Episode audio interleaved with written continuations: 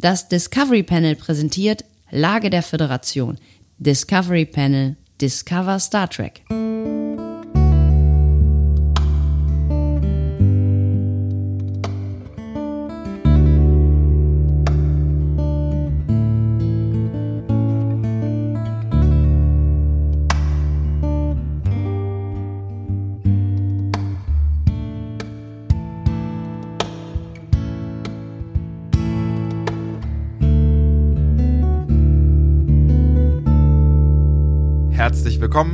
Wir eröffnen das Discovery Panel und erörtern die Lage der Föderation in der dritten Folge von Star Trek Picard. Stardust. Quatsch. The end is the beginning. ja. Eigentlich müsstest du abgelenkt sein. Nee. Äh, Stardust, Vielen Dank für Ihre Bestellung, steht bei mir. Mein Handy. Stardust and Cigarettes, oder wie war das? Stardust and Cigarettes. Ja, das ist die nächste Folge. Die heutige Das ist Folge die heißt. übernächste Folge sogar. Die übernächste Folge. Die heutige Folge heißt The End is the Beginning. also das äh, Ende ist der Anfang. Ja. Wie heißt die auf Deutsch? Achso, wissen wir noch nicht. Ich weiß nicht, aber The End is the Beginning ist, glaube ich, auch. Ähm, ich glaube tatsächlich, fast jede Episode heißt so wie irgendein Buch von Michael Chabon. Maps and Legends zum Beispiel. Tatsächlich. Ja, habe ich nachher noch rausgefunden. Wir haben so viel nachher noch rausgefunden. Selbst du hast was rausgefunden. Du hast, du hast mir heute was geschrieben, was du noch rausgefunden hast. Wir werden später darauf zurückkommen und Wann- äh, das thematisieren. Äh, wann immer du möchtest. Ich, ich klinge irgendwie noch nicht so, wie ich klingen möchte. Ähm, aber das, das macht gar nichts. Wir sind, wir sind so ein bisschen ähm, improvisiert. Also eigentlich sind wir gar nicht improvisiert. Ich bin noch nie so gut vorbereitet gewesen. Ich sitze hier quasi seit einer Stunde am gedeckten Tisch. Exakt, weil ich seit einer Stunde, also ich habe vor einer Stunde ungefähr geschrieben, ich bin jetzt da. Dann bin ich äh, hier am Studio vorbeigefahren. Ähm, Das klingt gut. Ich bin am Studio vorbeigefahren. exakt, und habe eine Stunde lang einen Parkplatz gesucht. Das Studio Ah. befindet sich in der Innenstadt von einer mittelgroßen Hauptstadt. Ich wiederum befinde mich meistens auf dem Land. Ja. Und du hast ein unfassbar großes Auto. Das ist ein wahnsinnig großes Auto. Es ist, es ist so groß, das kann man, man kann, Ja gut, der Hammer war halt im Angebot. ja, den kauft halt keiner mehr. Gibt es Ah. eigentlich auch als Diesel? Bestimmt. Ah, mein Gott. Ja, ähm, schön, dass wir alle wieder da sind. Nicht wahr? Ja, es ist äh, viel passiert, habe ich das Gefühl. Ist das der Titelsong von Marienhof? Es, es, war, es wird viel passieren, aber war das, war das Marienhof oder ist das. Ja. Ja? Es wird viel passieren. Nichts bleibt mehr gleich. Nichts bleibt bei altem wie gehabt. Und wo kommt das Marienhof-Ding ins Spiel? Das äh, wird nicht gesagt. Das dabei. wird nicht gesungen. Nee. Marienhof Im Gegensatz zu verbotene Liebe, die äh. Forbidden ja, Love ist in äh, Englisch Ist- dann. Ja. Kann ich goes übersetzen. straight to our hearts. Your hearts. Your, our, Our hearts. hearts. Our hearts. Ich glaube schon. Es ging ja auch in verbotene Liebe, habe ich mir sagen lassen, irgendwann mal um eine verbotene Liebe, nämlich um Zwillinge, ne? Ganz am Anfang und zwischen hint, Die haben das immer wieder, mal, immer oder? wieder mal kurz so reingesneakt, dieses Thema. Bist du da, bist du da äh, more into? Äh, war ich, ja. Also es ist auch Damals, abgesetzt, glaube ich, keine, oder? keine Ahnung, weiß ich nicht. Lineares Fernsehen ist tatsächlich nicht mehr in meinem Empfangsbereich. Also ich empfange es wirklich, keine Ahnung, ich habe kein einziges Gerät, mit dem ich lineares Fernsehen empfange. Ähm, das liegt jetzt nicht an meinem, mein, meiner Ignoranz. Ich äh, bin eigentlich großer Freund des Privatfernsehens. Ähm, ich weiß gar nicht warum, aber ich, ich mochte es irgendwie immer. Also so Spielshows Liebe- oder sowas. verbotene Nee, Liebe verbotene Liebe war öffentlich-rechtlich. War genau. öffentlich-rechtlich, genau. Weil äh, öffentlich-rechtlich, ähm, äh, soapmäßig, da bin ich voll up to date, weil immer dann, ähm, wenn ich ähm, eine Morningshow mache, mit meiner reizenden Kollegin Diana Hilscher, schöne Muss sie nacharbeiten, nacherzählen, was dann gestern passiert ist? Äh, nein, muss ich nicht. Ähm, was gibt's denn noch? Sturm der Liebe?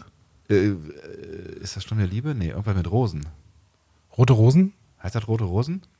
Berlin, Tag und Nacht? Irgendwas mit Rosen, hatte ich gesagt. Das heißt, gibt's, gibt's, Ich habe mir was überlegt.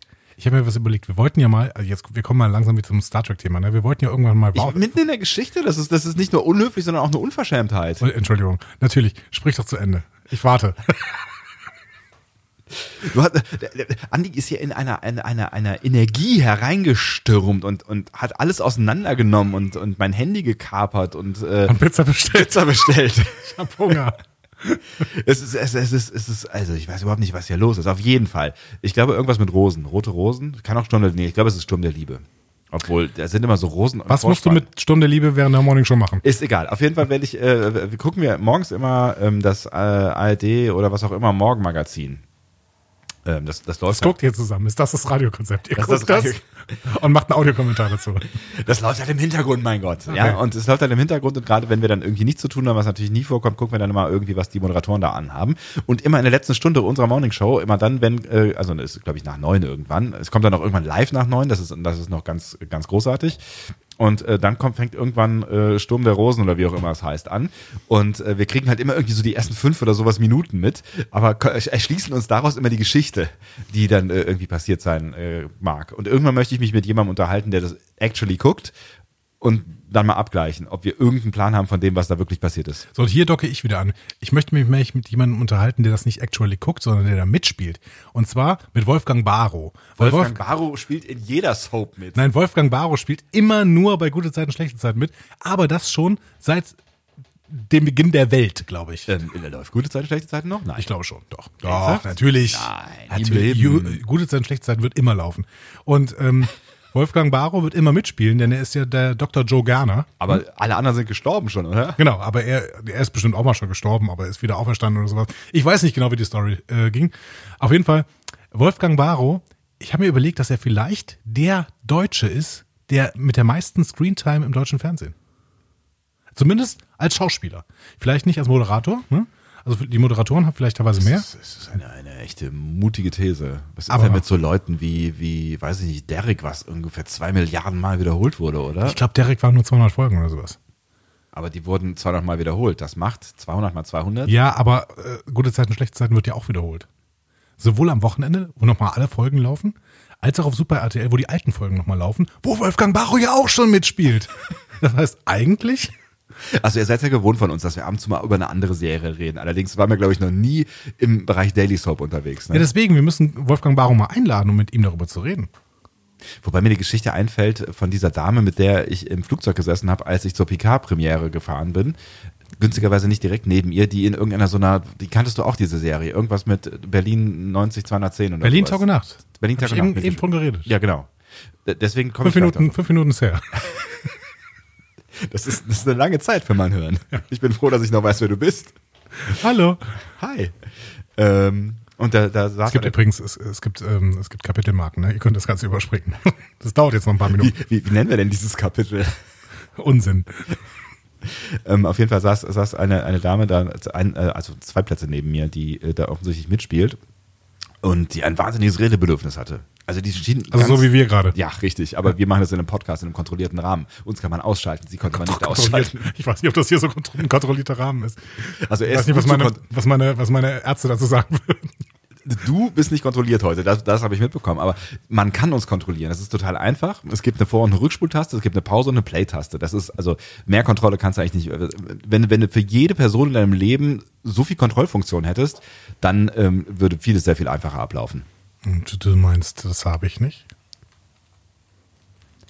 Fragt er und zückte sein Portemonnaie. Ich bin irritiert. Hier, kauf dir was, Junge. Das ist gleich für die Pizza. Ich verstehe. Wir Dürfen, dürfen wir die eigentlich auf dem Panel? Nein, das machen wir lieber nicht. ja, aber dann müsste ich schneiden.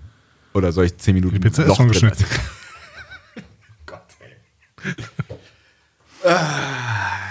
Wir Freunde, brauchen allgemein mehr Gäste. Also nach der Staffel sind wieder Gäste dabei und ich würde sagen, Wolfgang Barrow ist dabei. Und, und Und? Ulrike Klode.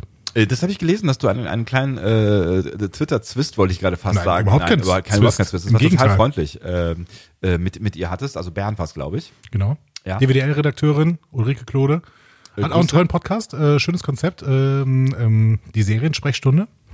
Und sie ähm, hat gefragt, ob wir nicht einen guten Soundtrack-Podcast kennen, ähm, der von Frauen gemacht wird. Ne? Exakt. Ja. Und tatsächlich gibt es gar nicht mal so, also ein paar gibt es, ne, die, wo zumindest Frauen beteiligt sind, aber Ja, vor allen Dingen eine Überzahl. Ich glaube, das war ihr Kriterium. Ja. Und das ist schwierig. das ist wirklich schwierig. Also in Deutschland zumindest. Ja, ähm, genau. Es Den ist, Rewatch-Podcast gibt's glaube ich, gerade nicht mehr. es ist mindestens, ähm, wenn ich das richtig überblicke, ein Mann äh, immer anwesend. Also es sind meistens Paar, Pod also ich kenne zwei Paar Podcasts. Wie ist es mit Trackgasm, Trackgasm eigentlich? Frau Nördinger, Frau Dunderklumpen? Aber ich glaube, es sind auch zwei, zwei Typen. Glaube ich, oder? Ich habe keine Ahnung, ehrlich Ah, gesagt. Mist. Ich kenne mich. Es tut mir leid, Leute, ihr wisst das besser, denn ihr äh, hört vielleicht so. Ich bin, ich bin nicht mehr so sicher. Aber es tut mir leid. Es tut mir leid. Wir haben euch auf jeden Fall gerade gementioned. Hello Trackgasm. Also, wir, wir mögen auch alle anderen Star Trek Podcasts. Das finde ich Problem übrigens super, ist, genau. Data ne? sein Hals hat auch jetzt gerade einen neuen episodenbegleitenden Podcast gestartet. Wirklich? Ja. Also mehr ist mehr, auf jeden Fall. Hört euch das alles an, wenn ihr das mögt. Ähm, ich komme nur leider nicht dazu. Also ich finde, es gibt wirklich auch äh, neben uns ähm, doch auch okay andere. Star Es gibt, es, gibt auch, es gibt auch Star Trek Podcasts, die sich mit Star Trek beschäftigen. Auch das. Aber ich komme gerade überhaupt nicht dazu. Wie es heißt die Folge nochmal? schade. The End is the Beginning. Nee, äh, irgendwas mit Cigarettes. Stardust and Cigarettes. Das kommt übernächste Woche. Ja. Ich freue mich schon. Ich freue mich auch mega. Meine Herren, freue ich mich. Ich habe eben noch mal gedacht, als um mal kurz über äh, Star Trek zu reden, ähm, wir machen euch eine Kapitelmarke rein. Jetzt, jetzt gerade. Jetzt gerade. Ein kurzer Ausflug in die Star Trek-Welt. Ich habe eben noch mal gedacht, dass, äh, das ist vielleicht in dem Fall überhaupt gar nicht so gut, dass ich die Folge kurz bevor wir miteinander sprechen gucken, weil ich bin, ich bin wirklich völlig unzurechnungsfähig, was, also ich bin generell völlig unzurechnungsfähig, aber ich bin völlig unzurechnungsfähig, was diese, diese Folge oder diese Serie angeht ähm, und neutrale Betrachtung. Ich, ich war wieder so high nach, nach, nach dem Gucken dieser Folge, dass ich 20 Minuten lang So wie Ruffy? auf äh, so wie Ruffy auf äh, Spotify äh, mir ähm, äh, Movie Themes von Star Trek angehört habe. Das war schön. Welche hast du gehört? Cicino? Äh, Oder Jeff Russo? äh, Russo habe ich gehört mit dem, ähm, das war kein Movie Soundtrack, sondern ich habe mir nochmal den äh, Discovery Soundtrack angehört. Ansonsten war es ähm, äh, hier Jeff Goldblum, wollte ich sagen. Ähm, Jeff Goldblum. ja, kennen wir doch alle. na, wie heißt er denn? Jeff Bridges. Jeff, äh, Jeff Bridges. Auch den kennen wir? na der andere halt. Der, der, der hat äh, First Contact gemacht und ähm, Jefferson Airplane? Nee, an, an, den kennt man. Das ist so ein Bekannter, so ein, also wie die anderen halt gerade auch. Das ist so ein, so ein. Nee, Ich lass dich weiter, weiter. Such du nochmal. Ist kein Problem. Aber du weißt, aber du weißt nicht, von wem ich rede? Doch. Aber weißt du, wir wurden kritisiert, da, da, da, ähm, dass ich offensichtlich so viel Vorbereitung reinstecke und du da nicht so richtig andocken kannst, ne? Wirklich? Das wurde da wurden, ja, genau, das ist auch schon eine kleine Überleitung ins Feedback, aber ne? Mini, mini, mini, Mini, ne? mini, mini. Genau. Deswegen, ich lasse dich jetzt einfach mal. Mach mal, mach mal weiter. Ich, ich fange jetzt an zu googeln, das ist klar. Es ist, ein- das ist ein Name, den wir alle kennen und den ich eben noch gelesen habe und ähm, der, der, der, Entschuldigung, ich habe dein äh, Notebook angerempelt. Ähm, und ähm, der eine Million anderer Filme gemacht hat. Das ist so ein Name, den kennt jeder, wirklich jeder. Und ich gucke jetzt einfach nochmal in meine Spotify-Playlist, weil äh, die kennt ihr ja auch. Die kennt auch jeder. Jerry Goldsmith, meine Herren. Aber Jerry war doch gar nicht so schlecht, habe ich Jerry gesagt? Nein. Jeff. Jeff, verdammt. Wir waren kurz bei Goldblum. Richtig. Aber Jerry Goldsmith, Jeff Goldblum, mein Das Gott. ist nah beieinander. Und Jeff Goldblum ist ein großartiger Musiker übrigens. Ganz, ganz toller Musiker. Und wenn er mal nicht musiziert, spielt er ab und zu auch mal schauen. Das finde ich auch sehr schön. Er hat, er hat nicht die beste Auswahl, äh, das beste Händchen für die Auswahl zu Rollen, habe ich so ein bisschen das Gefühl. Doch. Naja, er hat, also er Sag, spielt, mir- sag mir einen Film, der nicht gut war. Independence Day 2. Nein! wir können auch über Independence Day 1 streiten. Entschuldigung bitte. Das ist ein Klassiker.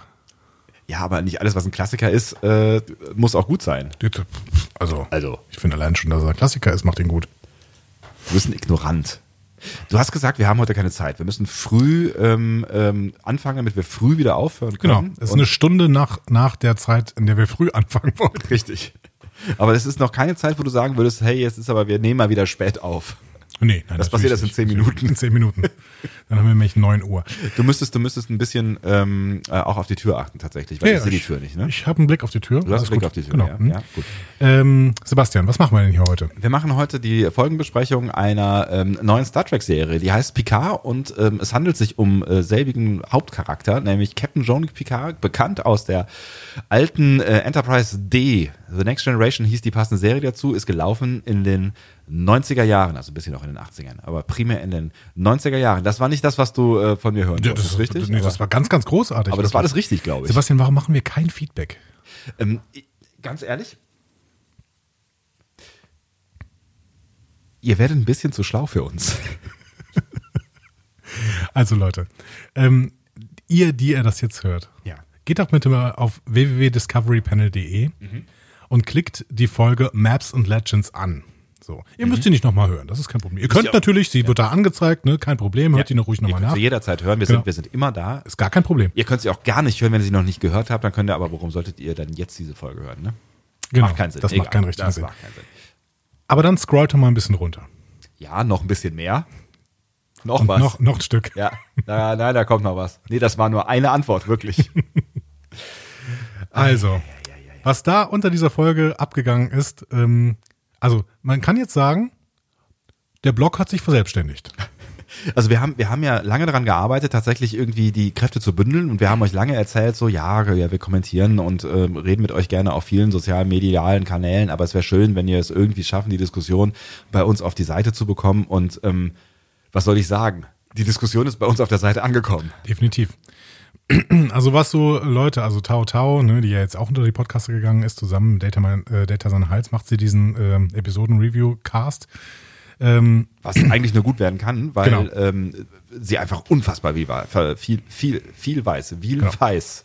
Genau, Tao Tao äh, war immer die aktivste äh, Blog-Userin, ist jetzt abgelöst worden von mehreren Leuten, die angefangen haben, äh, unter Einst ähm, Anstrengung von immensen intellektuellen Fähigkeiten, die natürlich wir nicht besitzen, über diese Folge zu diskutieren, ähm, Verschwörungstheorien äh, oder auch Weiterführungstheorien, Spoiler-Theorien äh, sich ineinander auszutauschen. Dann ging es irgendwann rein in Physikdiskussionen, da habe ich überhaupt nichts mehr verstanden, ehrlich gesagt. Irgendwas mit Protonen, äh, Atomen, aber sie haben das eigentlich, eigentlich alles gut, geklärt, gut erklärt, nur halt äh, nicht, das war nicht innerhalb der Kapazitätsreichweite meines Hirns. Gut, aber die ist auch begrenzt. Die ist begrenzt. Ja, ähm, es, es ist sehr abenteuerlich, was da tatsächlich passiert. Und es ist sehr ausführlich, was da passiert. Und ähm, ich habe jetzt auch tatsächlich nicht mehr alle Theorien bis, äh, bis zu Ende gelesen. Ich hatte keine Zeit, weil es ist so viel, was da Exakt. passiert. Und ähm, ich habe auch so ein bisschen Angst davor gehabt, wenn ich das jetzt alles lese, dann fällt meinem Hirn überhaupt nichts Sinnvolles Eigenes mehr ein. Und ihr werdet gleich sehen, vielleicht, also die drei Sachen, die meinem Hirn dazu eingefallen sind, die sind nahezu lächerlich zu dem, was da passiert. So. Genau, deswegen ähm, exemplarisch mal einen großen Dank an Nebelkerze, Jacqueline und Ronny Basner. Ähm, aber das ist wirklich exemplarisch, denn ich weiß nicht, was da sonst noch alles Ich abgegangen glaube, ist. Jacqueline hat uns eben noch eine Mail geschrieben, wo sie noch mal erklärt, was sie eigentlich da ge geschrieben hat, wenn ich das richtig verstanden habe. Sie erklärt uns nochmal Star Trek. Das ist auch bitter nötig tatsächlich. Aber vielen Dank auf jeden Fall. Wir möchten jetzt gar nicht dieses Feedback in irgendeiner Weise ähm, entwürdigen, indem wir unseren Senf dazu geben, zu einzelnen Passagen, die ihr da geschrieben habt. Das macht irgendwie keinen Sinn. Nee. Ähm, was wir allerdings schon bekommen haben, ist noch eine kleine Audioeinsendung. Eine Audioeinsendung, das ist, das ist schön gesagt. Eine Nicht wahr? Audioeinsendung. Kleine Ja, Audio-Einsendung. wir haben eine kleine Audioeinsendung. Kommt sie aus. Österreich eigentlich? Sie kommt nicht aus Österreich, sie kommt aus Leipzig, auch Ah, wenn Leipzig. ich ähm, genau diese Information herausgeschnitten habe. Aber es ist ja, da- da- dafür haben wir sie ja jetzt. Ne? Ähm, wir können ja mal reinhören. Es gibt, es gibt so zwei kleine Abschnitte. Der erste ist quasi der Einführungs-Begrüßungsteil. Und der Piep kam aber schnell. Äh, Entschuldigung, hier ist der Martin. Ich fange nochmal von vorne an. Liebe Grüße ans Discovery Panel und an euch zwei Vögel, wobei ich das natürlich gut und positiv meine. Ihr macht das sehr, sehr großartig. Birds of Äh, man hört euch inzwischen sogar bei den Abschweifungen etwas zu, weil es nicht einfach nur inhaltsleer kommt, so nach dem Motto, wir müssen abschweifen, sondern weil es tatsächlich sich ergibt. Aber äh, meine Kritik am äh, Adventskalender, die ich jetzt mir aufgeschrieben habe, die lasse ich weg. Es ist ja für jeden, dem das gefällt, der kann es gerne hören. Ich merke gerade, ich kann gar nicht löschen, was ich hier sagen wollte. Ich wollte es nämlich eigentlich viel netter formulieren. Ihr macht das toll. Ja, ist ein bisschen in die Hose gegangen, aber wir, wir nehmen das Lob gerne an. Also ich habe da schon was, was Positives im Gefühl. Und die Stimme, die ist sehr positiv. Das finde ich auch. Viel, viel, positiven Unterton. ja, ja, durchaus. Also, ja. Also, Inhaltlich war das nicht positiv. Aber der Ton, Ja. der Ton macht die Musik. Ich, ich fürchte, Martin, du wirst ein bisschen Probleme mit dem Anfang unserer Folge heute haben, weil ich habe das Gefühl, dass das war eine Ausschweifung, die mit wirklich auch gar nichts zu tun hat. Ja, aber jetzt mal ganz ehrlich, also bevor ich jetzt wieder zu einer, einer Abschweifung ansetze. Ja, hm? bitte. Wir machen das hier nicht nur für die Hörer. Also, Leute, es ist schon schön, dass ihr dabei seid. So. Aber das ist auch für mich. Es ist, trägt auch zu meinem Seelenheil bei. Und, und äh, wir, wir haben es jetzt letztens noch im Radio gesagt, wir waren ähm, äh, ja netterweise zu Gast bei äh, Eine Stunde was mit Medien, bei Deutschlandfunk Nova, bei Herrn Fino und Herrn Pähler. Vielen Dank nochmal für die Einladung, falls ihr das nicht gehört haben solltet. Das gibt's im Podcast von äh, Eine Stunde was mit Medien. Genau. Ähm, und da, da haben wir versucht, schlaue Dinge über Star Trek zu sagen. Naja, lass mir das mal so stehen. Worauf wollte ich hinaus? Ähm, weiß ich nicht, dass wir es nicht für die äh, Hörer machen, sondern für uns. Ach so, genau. Und da haben wir, äh, da haben wir noch mal so ein bisschen erzählt, ähm, wie, wie das dann so beziehungsmäßig mit uns läuft. Wir haben mal ausgepackt, ja. Spoiler, schlecht. Und ähm, da habe ich gesagt, dass wir uns, seitdem wir podcasten, zusammen tatsächlich nicht mehr privat unterhalten. Das war so ein kleinen Hauch übertrieben. Es ist viel Wahres dran. Aber heute war das wirklich so. Andi ist reingekommen, hat sich auf diesen Stuhl gesetzt und hat gesagt, jetzt, ich will eine Pizza bestellen, jetzt fang an, hier drück auf Play. Ja, Leute, also wirklich, das ist so ein bisschen Therapie. Und so, so Erlebnisse wie eine Stunde nach einem Parkplatz suchen in, mit, mit einem Schiff, Hammer. ähm, das sind Erlebnisse, die ich auch verarbeiten muss. So. Und deswegen etwas Abschweifung. Aber lieber Martin, es wird weniger werden, denn wir beginnen irgendwann mit der Folge. Es wird passieren. Und ähm, wir können es nicht oft genug sagen, es gibt äh, Kapitelmarken. Es gibt Kapitelmarken. Es gibt Kapi Nein, sind wir mal ehrlich. Wir sind doch hier auch, um uns ein bisschen zu unterhalten. Und wir können ja auch ein bisschen plaudern, zum Beispiel über den Vorschlag, den du dann auch noch mitgegeben hast, uns hier, Martin. Ich habe eine Theorie und zwar, die möchte ich ganz kurz mitteilen. Ähm, Datas Töchter sind ja Androiden aus Fleisch und Blut und es wird ja permanent wieder gesagt, dass man Data aus einer einzelnen Neurone oder aus einer einzelnen Positrone oder aus irgendwas, was in den Mädels drin ist, wieder herstellen kann. Und jetzt kommt's. Das sind ja Androiden aus Fleisch und Blut. Könnte es nicht sein, dass Data am Ende in Fleisch und Blut als Androide wieder erscheint und dann auch altert? Wäre das möglich? Könnte das der, der Twist am Ende sein? Ich bin gespannt, was ihr daraus macht. Liebe Grüße, macht weiter so. Ciao. Wenn ihr übrigens mehr Informationen über diese Neuronen, irgendwas, Quanten, Dingsbums, ne, auch schaut auf unser Blog, also discoverypanel.de, da gibt's detaillierte Informationen. Exakt. Ja. Ähm, Finde ich eine ganz interessante Theorie. Ich musste nämlich jetzt letztens auch über was nachdenken. Also man, äh, eine von den zwei Gedanken, die man hören, und ich, es ist fast peinlich, jetzt diese Gedanken zu äußern, weil sie alle so trivial wirken zu dem, was in meinem. Ging es um Star Trek oder handelt es von Pizza? Apropos Pizza, die ist, äh, Bestellung ist äh, unterwegs. Ah. Das Warten hat gleich ein Ende. Steht hier. Steht da? Okay, Steht da. gut. Ähm, nein, ich, ich, ich habe irgendwie, ähm, also es fing eigentlich damit an, dass ich äh, diesen, diesen, dieser Tweet mir nicht mehr aus dem Kopf gegangen ist von, da weiß ich nicht mehr genau wem, aber ähm, er hat äh, oder sie ähm, äh, quasi die Geschichte von Star Trek Picard ähm, gegen die äh, Geschichte von ähm, Blade Runner äh, Mhm. auf, aus, auseinander aufgespielt. Du meinst, dass am Ende äh, herauskommt, dass Picard ein Androide ist? Hast du den Vorspann mal mit dem Hintergrund angeguckt? Ja. Ja, ich weiß, was du meinst. Ja. Also ich meine, ich habe ich hab noch nie so richtig auf den Vorspann geachtet und es fing erst damit an, dass ähm, dass, dass da äh, ne, also die Sache mit dem Positronen oder was auch immer, diesem einen, was auch wir müssen das doch mal gucken, diese blöde Folge. Die, ne, ne, und das, da setzt sich ja am Anfang auch so ein Kram äh, zusammen aus so zwei kleinen viereckigen, äh, Ja, sechseckigen weiß, und so weiter. Und es geht, wird, wird ja dann offensichtlich zu einem Körper zusammengesetzt, so, ne? Und ähm, am Anfang bröckelt Picard, am Ende bröckelt Picard und wird wieder zusammengesetzt und man sieht, das letzte, was man sieht, ist halt so ein mechanisches Auge quasi, ne? Was, ne? Also du meinst wirklich, dass Picard endet und Star Trek ist Battlestar Galactica gewesen, ja? stell dir das mal vor. Das, das, ich ich glaube, das können sie nicht machen, aber das, ich, Ich glaube, Alex Kurtzman äh, muss von da an unter Personenschutz arbeiten. ich vermute auch, ja. Aber stell mal vor, die hätten, wir hätten irgendwie die Idee gehabt und würden das, äh, würden das umsetzen. Ja, oder, oder, ne, ich meine, das muss ja, das kann ja, muss ja nicht von Anfang an gewesen sein. Es könnte ja, er könnte sich ja irgendeine Geschichte aus dem Kopf drücken, so von wegen, ähm, Locutus ist nie vom Borgkubus zurückgekommen. Und nein, nein, äh, ganz im Ernst, das können die nicht machen. Das können sie einfach nicht machen. ist, das- man, das also- ist meinte einfach nur Kunst. Es weist darauf hin, dass Ja, also ich, es kann durchaus sein, dass da noch ein paar tiefere Ebenen in dem Vorspann drin sind. Äh, Wir haben ja auch noch ein paar entdeckt, dazu später mehr. Also du hast, du hast sogar ein paar, spä- äh, paar entdeckt. Ne? Du betonst das jetzt zum zweiten Mal so, als würde ich, als würde ich nicht zu diesem Podcast beitragen. Nein, das meine ich Kann nicht. bitte jemand was sagen? Das meine ich nicht. Einer. Aber es war zum Komm. ersten Mal wirklich, dass du mir, Irgendwer. dass du mir in unserem gemeinsamen privaten Chat äh, geschrieben hast, "Sag mal, hast du eigentlich das bemerkt? so. Und dann habe ich gedacht, hey, der Kleine wird flügge. Oh Mann, ey.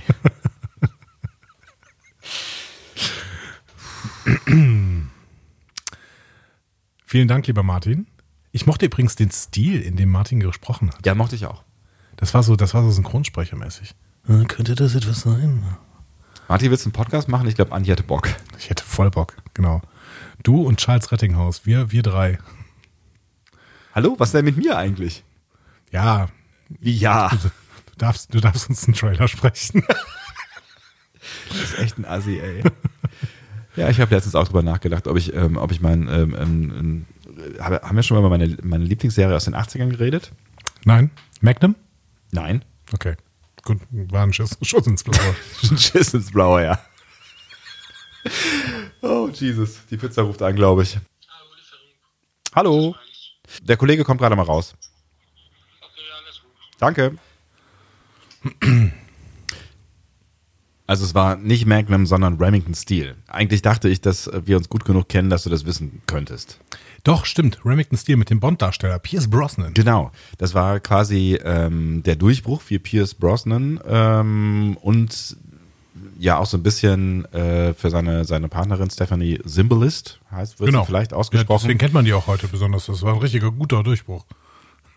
Ja, sie hat nicht mehr, sie hat viel, viel Theater gespielt hinterher ähm, und hat schon noch ein paar Filme, auch Kinofilme mitgespielt. Ähm, auch, So wie Daniel Radcliffe. auch, auch letztlich noch. ähm, aber ich, ich hatte auch den. Kennern, Kennern ist hier ein Begriff. Stephanie Nickliffe.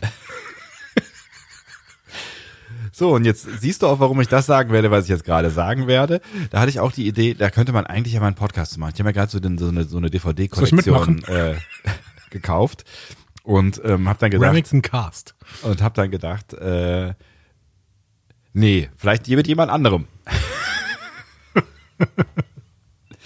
Ich weiß gar nicht, was du meinst. Nee, nee, äh, Es wäre auch ein gutes Konzept, wenn du mir mal was über eine Serie erklärst und ich entdecke sie neu. Das stimmt allerdings, ja. Ich finde es tatsächlich ganz spannend ähm, herauszufinden, oder Fans ganz spannend herauszufinden, ähm, ob, ähm, ob die, ich, also ich habe jetzt gerade, ich habe so sechs oder sieben Folgen geguckt und äh, Erkenntnis Nummer eins ist, die Synchro ist richtig toll. Das Original ist fast nahezu unerträglich. Es ist tatsächlich flacher. Die Witze sind äh, besser, die Stimmen passen zu beiden ähm, Hauptdarstellern besser in der Synchro als ihre Originalstimmen. Ähm, und es hat Finde ich übrigens bei Dr. House auch so. Aber mach weiter. Dr. House hat jetzt, äh, macht jetzt, ist eine, die Hauptfigur in irgendeiner neuen Fantasy-Serie. Science Fiction. Science heißt Fiction dieses slash, Genre. slash Fantasy. Ja, das ist doch hier so Douglas Adams, das ist doch Ja. ähm, knapp auf der Kante, oder? Wie auch immer. Machen Wie auch wir immer. weiter. Ich würde sagen, das ist Science Fiction. Aber egal, machen wir weiter. Ähm, und auf jeden Fall ähm, äh, ist so die erste Erkenntnis, dass ich das tatsächlich äh, richtig gut finde in der Synchro und dass die Serie wächst durch die Synchro. Ähm, und dass, dass, die, dass die gar nicht so scheiße erzählt ist. Also sie ist, die ist halt 80er Jahre geschnitten, aber äh, so die Storys sind gar nicht so schlecht erzählt. Und jetzt frage ich mich, ob das wegen meiner also ich bin wirklich ein Fanboy dieser Serie, ob das wegen meiner, meiner Sicht auf diese, diese Serie ist, die total rosa eingefärbt ist, genauso wie ich mich frage, wie Leute wohl Picard gucken außerhalb von mir. ähm, Bin gespannt, wo das noch hinführt, jetzt dieser Satz. Oder? oder ob es, ähm, ne, wenn jetzt jemand so wie du, der zwei Jahre jünger ist als ich, ob der so eine Serie aus den 80ern anders gucken Das machen, würde. das machen wir mal für unsere Abonnenten. Im Abo-Bereich. Im Abo-Bereich, wo keiner für bezahlen wird. Hört jetzt eine neue Rezension von Remington Steel. Remington Cast. Von den Machern des Discovery Panel. Ich dachte an sowas wie, äh, Oh, boah, Stephanie Nitcliffe. Hm, die hat richtig, also, mein Gott, spielt die gut. die gibt's nicht mal. Ich, ich hatte an, an Wort und Stil gedacht. Du bist ein, du bist ein Künstler. Die haben die englischen Originaltitel, die he heißen nämlich alle irgendwas mit Stil. Also und dann äh, halt, Finde ich gut, finde ich ja, gut. Wort und Stil. Oder so. Ja, lass ihn mal sichern. Hier, komm. Geh mal auf Twitter. Ach, niemand, niemand macht einen Remington Steel Podcast. Ich glaube, die Zielgruppe ist, Jetzt nach diesem Podcast natürlich. die Zielgruppe ist, ist, sind drei Hörer. Ihr könnt Aber einer von den dreien macht gerade einen Twitter-Account. Lass das. Finger weg. ähm, was wollte ich sagen? Ach so. Es ist, es ist, ihr seid völlig die falsche Zielgruppe, glaube ich. Aber ähm, falls es jemanden unter euch gibt, der jemals Remington Steel geguckt haben kann und der die Begeisterung von mir für diese Serie nachempfinden kann. Und der den Podcast hören will, in dem Sebastian mir diese Serie äh, zeigt. oder irgendwem anders vielleicht. Oder mir. Oder irgendwem anders. Nachdem du den Titel gesagt hast, will ich, will ich das sehen. Wort und Stil. Du bist, du bist, du bist nur so ein, so ein Bling-Bling-Typ. Hauptsache, es sieht gut aus. Genau, Style over Substance. Ja, das ist auch der Konzept. Das ist mein- mein der Konzept Lebenskonzept. dieses Podcastes. Titel meiner Autobiografie. wollen wir zu Inhalten kommen? Natürlich. Ach so, äh, soll, soll, ich, soll, ich dir, soll ich dir noch die Erkenntnis, die ich äh, übrigens gar nicht so richtig selber hatte, soll ich dir die Erkenntnis noch mit, äh, mitgeben hier? Wir haben eben über Erkenntnisse geredet, äh, was den Vorspann angeht. Nee, noch nicht. Wir sind ja noch nicht beim Vorspann. Ach so, das machen wir erst beim Vorspann? Ja, ah, so sagen, aufregend. oder? Alles klar. Das, Ja. Wir machen, wir, uh, Denn dann steigen auch die ganzen Leute wieder ein, die jetzt gerade abgeschaltet haben, weil wir über Wort, Steel Wort und Stil geredet haben. aber Remington Steve, finde ich, ist ein großer Fortschritt äh, gegen ähm, My Little Pony. auch das. Das sind, das sind Kapitel in meinem Leben, die ich versucht habe zu verdrängen. Bisher erfolgreich. Bisher erfolgreich, weil da kommt mein vergessliches Gehirn mir sehr äh, zu Pass, Ja. möchte ich sagen. Ähm, ich wollte sagen, äh, besser als verregnete Rosen oder wie auch immer dieser Mist heißt. Gute Zeiten, schlechte Zeiten. Ja, was auch immer. Ich sehe in dein Herz. Lass das sein. Also, ich schau nicht in mein Herz, möchte ich sagen. Das ist Privatangelegenheit. So. Schließen wir dieses Kapitel Welches eigentlich? Was ist denn das für ein Kapitel? Ganz schlimm. Egal. Die Kapitelmarke hat den Leuten die Chance gegeben, dass das äh, übersprungen werden kann. Das heißt, wir gehen jetzt mit in den seriösen Teil dieses Podcasts. Der war gut. The end is the beginning. Das Ende ist erst der Anfang. Oder, wie Discovery es ausdrücken würde, what's past is prologue. Stimmt. Schön. ja. Ja. Die Autoren dieser Folge, Michel Chabon, Michael Chabon und äh, James Duff. Chabon habe ich erst letztens im Radio gehört. Habe ich das erzählt? Hast du erzählt? Habe ich erzählt? Genau, das war eine Aufnahme quasi. Das war, Also, eine, das war keine ich habe das wieder aufgenommen. Du hast es wieder aufgenommen. Ach, toll. Mensch. Aber ich glaube, ich, glaub, ich habe es ähm, nicht öffentlichkeitswirksam erzählt. Ich glaube schon. Ich glaube, das hast du im letzten Podcast erzählt. Nein, nie im Leben. Ich glaube, wir haben das privat aus, miteinander ausgemacht. Wir haben privat miteinander Wir haben geredet. privat miteinander geredet und das war auch irgendwo anders. Ich weiß auch gar nicht mehr, wo wir da waren. Wir waren da irgendwie an einem ganz komischen Ort. Deutschlandfunk. Richtig. Das ist mein Arbeitgeber. Ganz komisch. Das war ein ganz seltsamer Ort. Richtig, da haben wir privat, auf dem Weg in das Gebäude haben wir privat miteinander geredet. Und da habe ich erzählt, dass ein äh, Kollege bei WDR 5 in Scala ähm, ein, eine, Michel Chabon. eine Rezension gemacht hat ähm, zu Star Trek PK. Und ich glaube, Michael Chabon gesagt hat. Ja, und äh, Johanna Klum hat bei der Star Trek Premiere Michel Chabon gesagt. Aber was Äh, ist denn jetzt richtig? Michel Chabon. Was ist denn jetzt richtig? Michael Chabon, Michael Chabon und James Duff haben diese Autore, äh, haben diese Autore, genau, haben diese Episode geschrieben, Autorisiert. autorisiert. Ähm, müssen wir zu diesen beiden Namen noch etwas sagen? Ich glaube, wir haben in den, äh, den letzten beiden Folgen ja schon was zu den beiden Namen gesagt. Exakt. Also, wenn ihr die ersten beiden Folgen gehört habt, dann werdet ihr gemerkt haben, dass das, äh, dass Michael Chabon der Showrunner ist und James Duff äh, mit ihm zusammen als Creator geführt wird. Ähm, damit ist keine deutsche Metalband gemeint. Oh Gott. The. Creator. Creator. Ähm, genau, so Creator, äh, also die scheinen irgendwie diese Serie zu verantworten. James Duff hat äh, eben auch bei Discovery schon mitgearbeitet. Und mit Alex Kurtzman die zweite Staffel zu Ende gebracht, nachdem ähm, Aaron Harbert und Gretchen Burke geschasst wurden. Das ist ein schönes Wort, geschasst. Ja, ja, exakt. Die Regie hat mich ehrlich gesagt überrascht in dieser Episode. Also ich weiß gar nicht, wer, wer ich habe nicht drauf geachtet. Wir haben da erwartet, dass Episode 3 und 4 von Jonathan Frakes gemacht wird. Stimmt? Äh, jetzt ist aber Hannel Culpepper auch bei der dritten Episode in, im Regiestuhl gewesen. Was mich ehrlich gesagt gar nicht so sehr wundert, weil ich finde, dass diese drei Episoden irgendwie auch zusammengehören. Tatsächlich, aber es war uns anders angekündigt worden. Uns war angekündigt worden, dass wir ähm, mehrere Autoren haben, die jeweils zwei Episoden machen. Stimmt. Haben wir auch Meinst ein du- paar Mal gesagt. Meinst du, dass wir hier zwei Episoden haben, die in drei gesplittet wurden? Denn das ist ja bei PK ohne weiteres möglich. Die arbeitet, die Serie arbeitet größtenteils ohne Cliffhanger. Da werden so ein paar künstliche Cliffhanger wie der Borg-Kubus, den wir alle schon kannten aus den Trailern, ähm, zum Beispiel reingepackt.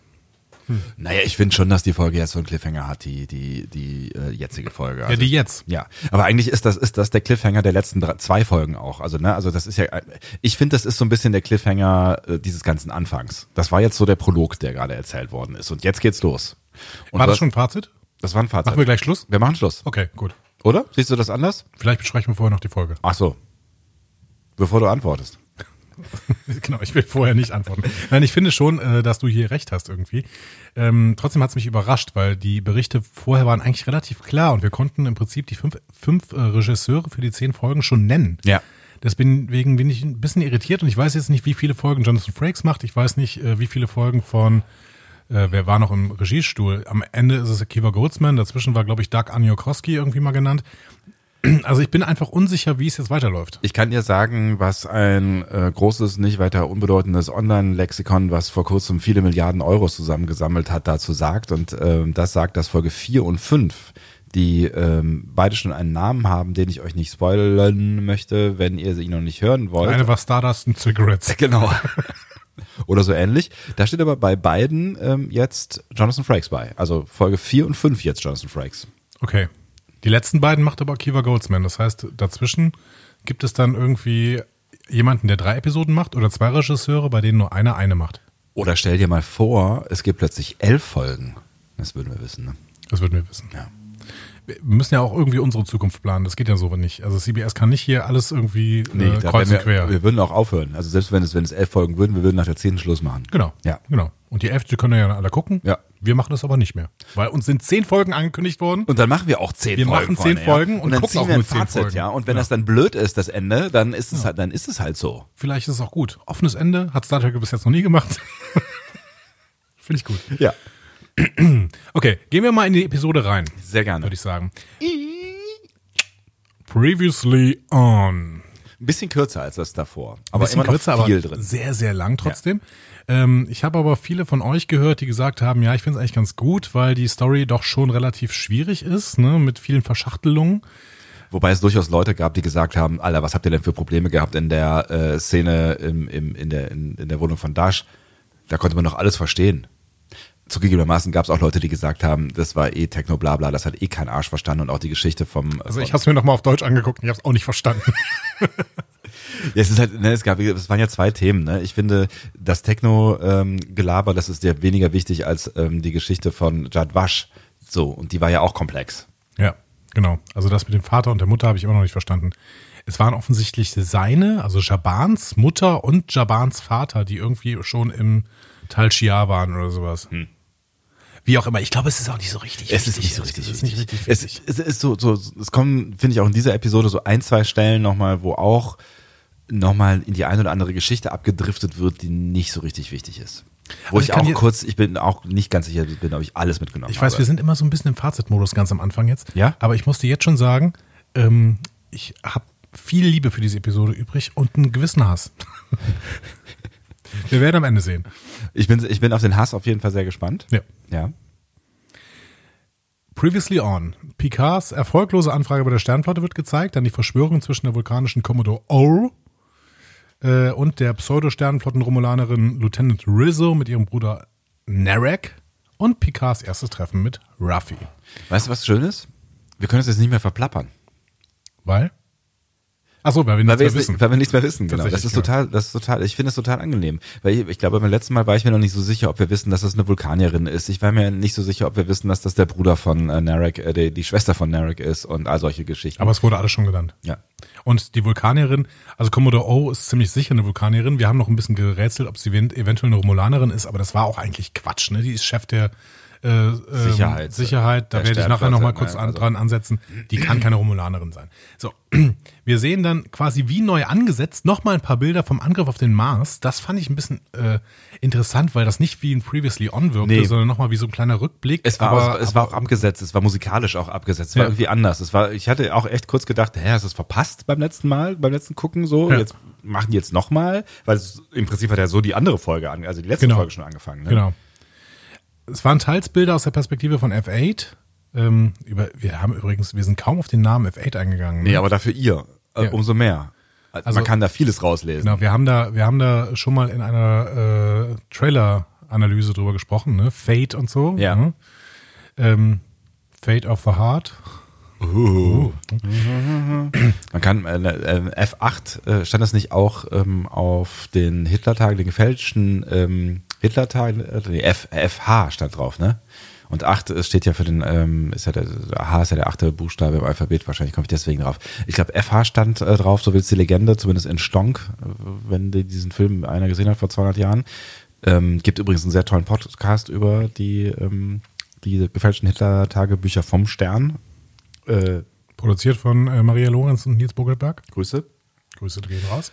Und ähm, wenn ich das richtig erinnere, stand Faking Hitler heißt er übrigens. Entschuldigung, ich wollte es nur kurz äh, hinwerfen. Faking Hitler heißt übrigens auch. FH, ja. Und ähm, ich ich erinnere mich zumindest zumindest noch die, an die äh, Szene bei Stonk. Ich weiß gar nicht mehr, ob das, ob das äh, lustig äh, nachgestellt wurde, ob das, ob das original so ist, weil ähm, es halt einfach irgendwie irgendwie Buchstaben fehlten. Ihm, dem Fälscher fehlten Buchstaben, hat er und er hatte noch Fs übrig, hat er halt äh, FH, also Führer Hitler draufgeschrieben und nicht Adolf Hitler, weil er kein A hatte. Also hat er nicht, nee, die Initialien quasi nicht AH, sondern FH draufgeschrieben. Also der konnte kein großes A schreiben in der Nee, der hat, der hat, der hat oben also um das, auf das, auf das, äh, auf den Einband quasi, hat er so große Buchstaben in, so verzierte Buchstaben draufgeklebt. Und da stand dann halt FH drauf. Und dann gibt's diese schöne äh, Szene, wo bei Stonk, äh, die alle im Redaktionsraum sitzen und ähm, überlegt haben, ob der vielleicht Franz hieß. ja, ja, genau. Und dann irgendwie, ja, so, und dann irgendwann, ah, Führer, Führer, es ist Führer Hitler. Ja, so muss es sein. So. Ja, Das fand ich eine hervorragende Szene. Auf jeden Fall sehen wir Bilder aus der Perspektive von F8. Ja. So hatte ich den Satz eben vor 20 Minuten angefangen. So war das. Und War ein äh, schöner ich Satz damals. führe ihn jetzt fort mit teils auch Bilder aus dem Orbit.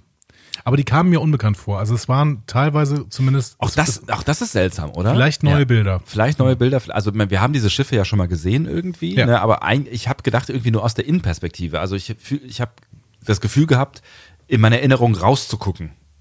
Warum auch immer. Ich muss mir noch den Anfang der, der äh, zweiten Folge angucken. Aber ich, mir kam es auch unbekannt vor. Genau. Es kann aber auch durchaus Sinn ergeben, denn in der zweiten Szene sehen wir tatsächlich das Sternenflottenhauptquartier vor 14 Jahren und Mhm. deswegen wahrscheinlich knapp nach dem Angriff auf den Mars. Ja.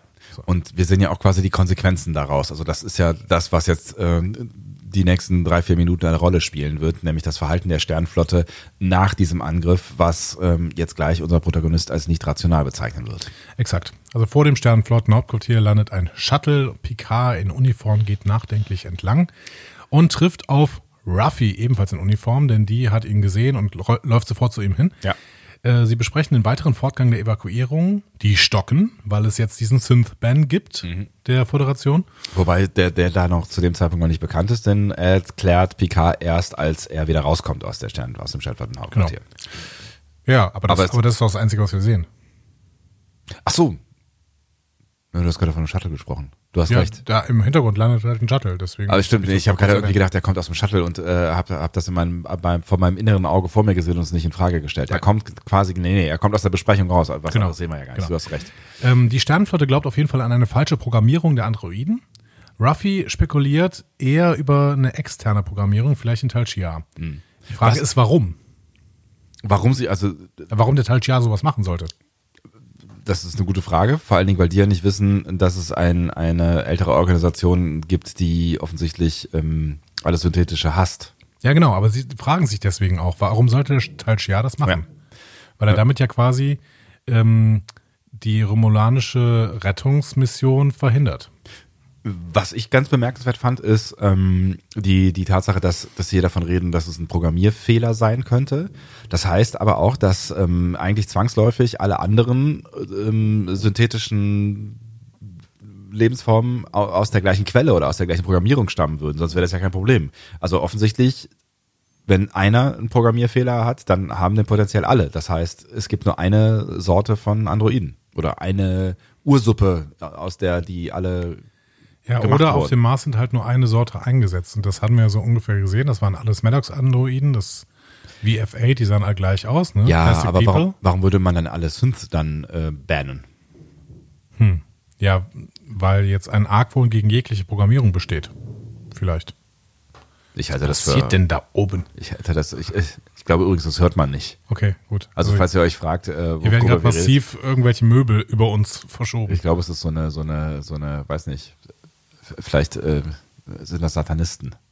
Ja, Se Seance. Seance ist das Wort. Das, Ja. äh, genau, Seance. Ja, aber ich meine, ich finde die, die, den grundsätzlichen Ansatz, warum der Tal Shiar das machen könnte, der liegt irgendwie auf der Hand und die sprechen den nicht aus. Um die Föderation halt gegen die Romulaner aufzuhetzen und eine Spaltung der Gesellschaft zu produzieren, weil nichts anderes machen noch Terroristen. Ne? Islamistische Terroristen machen ja auch deswegen die Angriffe in Europa, weil Europa eine Willkommenskultur gegen äh, muslimische Flüchtlinge gezeigt hat. Und die wollen sie ja quasi stoppen, weil das ein Problem ist für das Aufhetzen der Gesellschaft in äh, arabischen Ländern. Und das wird ja nachher auch nochmal the thematisiert, ähm, quasi, ne, wenn es darum geht, dass die Föderation da ihre, ihre Finger drin hat. Also insofern macht das alles schon Sinn. Ja, irgendwie schon. genau. Ja. Jean-Luc ist auf jeden Fall ziemlich enttäuscht von der Sternenflotte. JL. JL, genau, wie äh, Ruffy ihn sagt. Ja. So ist er auch, glaube ich, noch nie genannt worden Nee. vorher. Ähm, die Sternflotte ergibt sich Intoleranz und Angst und das enttäuscht Picard extrem, denn das ist quasi das, wofür, wogegen er immer gekämpft hat, ne, sich eben einer Intoleranz zu ergeben. Und ähm, weil Picard ihnen gesagt hat, weiter evakuieren oder ich trete zurück, musste er dann zurücktreten. Ja. Was, womit er offensichtlich nicht gerechnet hat. Er ist nämlich ganz schön ähm, niedergeschlagen. Exakt. Und Ruffy auch, die ist enttäuscht. Und sie wird sauer, ne? weil im Endeffekt ähm, sieht sie, äh, dass sie jetzt zur CIC gerufen wird, wahrscheinlich, so spekuliert sie, um gefeuert zu werden. Und im Prinzip da nichts mehr machen kann. Also die ist total, ähm, ja, die ist handlungsunfähig, weil Jean-Luc diesen Move gemacht hat, ohne vorher mit ihr zu reden. Ja. Und ähm, ja, sie sagt dann irgendwie, du bist doch dafür bekannt, dass du irgendeinen verzweifelten, äh, verrückten Move am Ende noch ähm, aus dem Hut zauberst, dann lass uns doch irgendwie jetzt gemeinsam noch diesen verrückten, verzweifelten Move machen. Und dann sagt er noch so, mein äh, verzweifelter Move war halt meinen Rücktritt anzubieten. Und ähm, Den haben sie angenommen. damit ist er halt quasi am Ende. Ne? Und ähm, ja, da ist sie ziemlich sauer drüber, dass sie da einfach nicht involviert worden ist. Was hieltst du jetzt von der Szene? Ähm, ja, erstmal fand ich es ein bisschen schwierig, dass, er- dass, dass, dass er 14, vor 14 Jahren auch schon aussieht wie ein ziemlich alter Mann. Ja, okay. Aber das ist, ist vielleicht auch nicht so, nicht so fürchterlich wichtig. Es ist, nat- es ist ja eigentlich eine sehr zentrale Szene, weil sie, das ist die Szene mit, äh, also wo der Bruch von Picard mit der Sternflotte erklärt wird. Dafür kommt sie relativ nebenher daher, finde ich. Ähm, wobei ich alles irgendwie noch ein Stück weit nachvollziehen kann. Ne? Also ich hätte gerne, ich hätte gerne irgendwie die, die Szene von innen gesehen, also ich hätte gerne irgendwie die Besprechung gesehen, aber eigentlich kann man sich auch vorstellen, was passiert ist. Trotzdem, ähm, ich kann verstehen, warum sie die Szene so gemacht haben, Mhm. warum sie diesen Fokus gelegt haben, weil sie ja für dieses, für diese Folge hier den Bruch zwischen Ruffy und Picard brauchten und nicht zwischen der Sternenflotte und Picard. Ja, ja, ne? genau. Aber trotzdem möchte ich diese Szene kritisieren, weil das, die Grundregel für gute Serien ist ja eigentlich Show, don't tell. Ne? Mhm. Und dann zeigt man uns hier einen Rückblick in eine Zeit, in der dieser Bruch passiert ist. Mhm. Und man zeigt uns aber trotzdem nur ein Gespräch, über die, in dem sie über den Bruch reden. Mhm. Warum? Dann zeigt uns doch bitte, wie Picard versucht zu verhandeln und die Sternflotte in trockener Batmiral-Manier sagt, nein, jetzt ist Schluss mit deiner Rettungs, äh, Rettungszeug und wenn du zurücktreten willst, dann tritt halt zurück. So. Ja, vor allen Dingen, weil das halt nochmal so, so ein bisschen so ein, so ein shocking Moment gewesen wäre. Ne? Also das wäre ja, also das wäre halt nochmal Politik gewesen. Das wäre nochmal irgendwie, vielleicht hätte man dann auch nochmal ein bisschen, ein bisschen Gespür dafür bekommen, was da eigentlich gerade los ist. Also auch für, für die politischen Strömungen, die da gerade agieren, so, ne? Oder ich lasse es halt komplett. Also ich brauche keinen Rückblick, in dem dann nur Leute über das reden, was eventuell passiert ist. Dann hätten sie den Rückblick komplett sein lassen und hätten das irgendwie so in ein aktuelles, gegenwärtiges Gespräch schreiben können. Ja, wobei du natürlich schon recht hast, weil das, was, was die Szene eigentlich machen will, das liefert sie ja auch. Sie will halt den Bruch zwischen den beiden zeigen, so. Und ähm, den, den liefert sie schon so ein Stück weit und den liefert sie auch, glaube ich, schneller, als wenn man es in, in irgendeinem Gespräch gemacht hätte. So. Null. Nein, das ist doch total einfach. Du kannst doch Ruffy sagen lassen, ah, okay, gut. Also in dem Moment, wo du von der Sternenflotte zurücktreten willst und deinen super äh, ausgeklügelten Move machst, ist meine Sternenflotte-Karriere vorbei. Und jetzt willst du wieder zurück ins Weltall und da soll ich also auch wieder dabei sein. Habe ich irgendwie noch ein Selbstmitbestimmungsrecht. Wenn man das 14 Jahre später genau so zeigt, dann hast du genau das sofort wieder drin. Ja, du hast schon recht. Und tut mir leid, ich bin kein Drehbuchschreiber, aber Michael Chabin könnte sowas sicherlich noch besser schreiben. So. Ja, ich fand sie auch so ein bisschen, ich fand sie auch so ein bisschen ähm, tatsächlich da dahergestolpert irgendwie am Ende. Also ich finde, das ist das auch irgendwie so ein bisschen der, vielleicht der schwächste Moment in der Folge. Weil, weil nee, er, das glaube ich nicht. Ah ja, du hast noch einen. Ich finde, also ich finde, von da aus nimmt die Folge schon eher Fahrt auf und ähm, das ist halt so ein. Es bringt einen nicht so richtig weiter, du hast schon recht. Ich habe ehrlich gesagt, das klingt jetzt vielleicht ein bisschen negativer. Ich habe wenig Hass für diese Folge übrig, aber am Ende möchte ich dann trotzdem noch ein paar Punkte kritisieren. Hier finde ich einfach nur, wenn man einen Rückblick macht, dann mach ihn konsequent und zeig uns das Geschehen und zeig uns nicht ein Gespräch im Rückblick. Das ist irgendwie albern so. Okay, wir gehen dann aber ähm, in die Gegenwart. Wir gehen zu Vasquez Rocks, wo JL gerade Ruffy erzählt hat, was Phase ist. Ja, Ne? das haben wir ja quasi in der letzten Folge noch äh, am Ende gesehen, mehr oder weniger als äh, ja, Cliffhanger, mehr oder weniger. Also Genau. kurz vor dem Kurz, Ende. kurz vor dem Gespräch, genau. Und er bringt seine Bitte nach einem Schiff mit Piloten vor. Ruffy reagiert ungefähr so wie Clancy und vergleicht sich auch mit ihr tatsächlich. Ja, Ne? ja. Ähm, dabei pflückt sie gerade irgendwelche Blüten, stopft sie in eine Pfeife und raucht sie. Ne? Stardust und Cigarettes. Ja. Schön. Ja, und wir sehen, Ruffy ist verbittert. Aber heftigst verbittert, ne? Ja. Also sie erzählt dann auch noch, also man, man, man kommt schon irgendwie mit, dass sie, äh, dass es für sie nur noch bergab gegangen ist, äh, seitdem die beiden auseinandergegangen sind. Darüber ist sie ziemlich verbittert. Sie hat irgendeine Clearance äh, am Ende noch verloren. Äh, also weiß nicht genau, warum sie da jetzt am Ende. Also was ich mich gefragt habe tatsächlich in der Szene ist, weil wir ja die ganze Zeit äh, oder immer mal wieder über die Utopie von Gene Roddenberry und das Zusammenleben ähm, dieser dieser Welt geredet haben. Warum muss sie da in Vasquez Rocks in so einem Trailer in der Wüste leben? Ich dachte, in der Gesellschaft wird niemand mehr fallen gelassen. Oder hat sie sich selber dahin fallen lassen? Naja, gut, also ich glaube, das Geld ist nicht das Problem. Hm?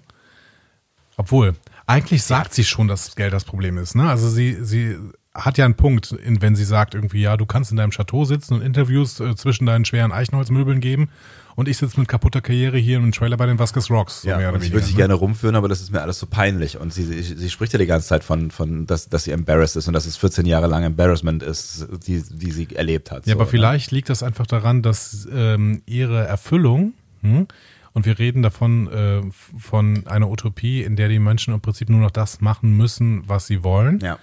aber sie darf ja nicht mehr das machen, was sie, woll was sie will.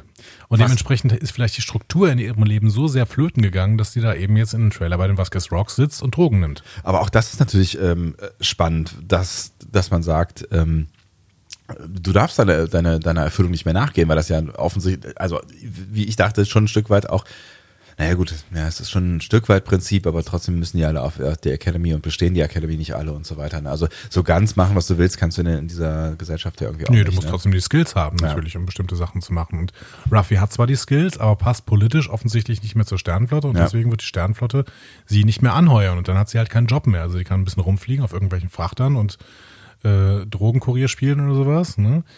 Aber offensichtlich wird sie nicht mehr, ähm, obwohl sie eben im Herzen Sternflottenoffizierin ist, wird sie von diesen nicht mehr, von dieser nicht mehr angeheuert. Und davon gibt es offensichtlich eine ganze Menge von Menschen, die im Herzen nach Sternenflotte sind, aber nicht mehr von der Sternenflotte angeheuert werden. Dazu später mehr. Aber ich finde auch, dass der Charakter Picard hier schon ein bisschen angekratzt wird. Ne? So als selbstbemitleidender, reicher Sack, der nicht sieht, dass seine Entscheidung, wenn sie auch aus ehrenwerten Motiven erfolgt, irgendwie Auswirkungen auf seine Mitstreiter haben. Ja, vor allen Dingen halt, dass er sich nicht bei ihr gemeldet hat. Ne? Das ist ja der Punkt, den sie, glaube ich, am, am ehesten getroffen hat. Ne? Also sie sagt ja auch irgendwie, du hast 14 Jahre lang, hast du einfach nicht mal gefragt, hey, wie geht's dir? Ich sag einfach, oder ne, mal kurz Hallo gesagt oder so. Und ähm, das kann man natürlich Picard schon vorwerfen. Ähm, wobei er natürlich in der letzten Folge auch klar gemacht hat, äh, er hat nicht gelebt in diesen letzten 14 Jahren. Ne? Er hat irgendwie, er war nicht da, er hat sich selbst bemitleidet, er hat wahrscheinlich auch alles um sich herum vergessen in diesem ganzen Selbstmitleid und ähm, auch die Leute, die ihm wichtig sein sollten, das würde ich jetzt zu seiner Verteidigung, ähm, wenn ich ihn verteidigen wollen würde, mal kurz Das kannst du ja machen, aber Ja. die Serie kritisiert ihn hier. Und was hältst du davon?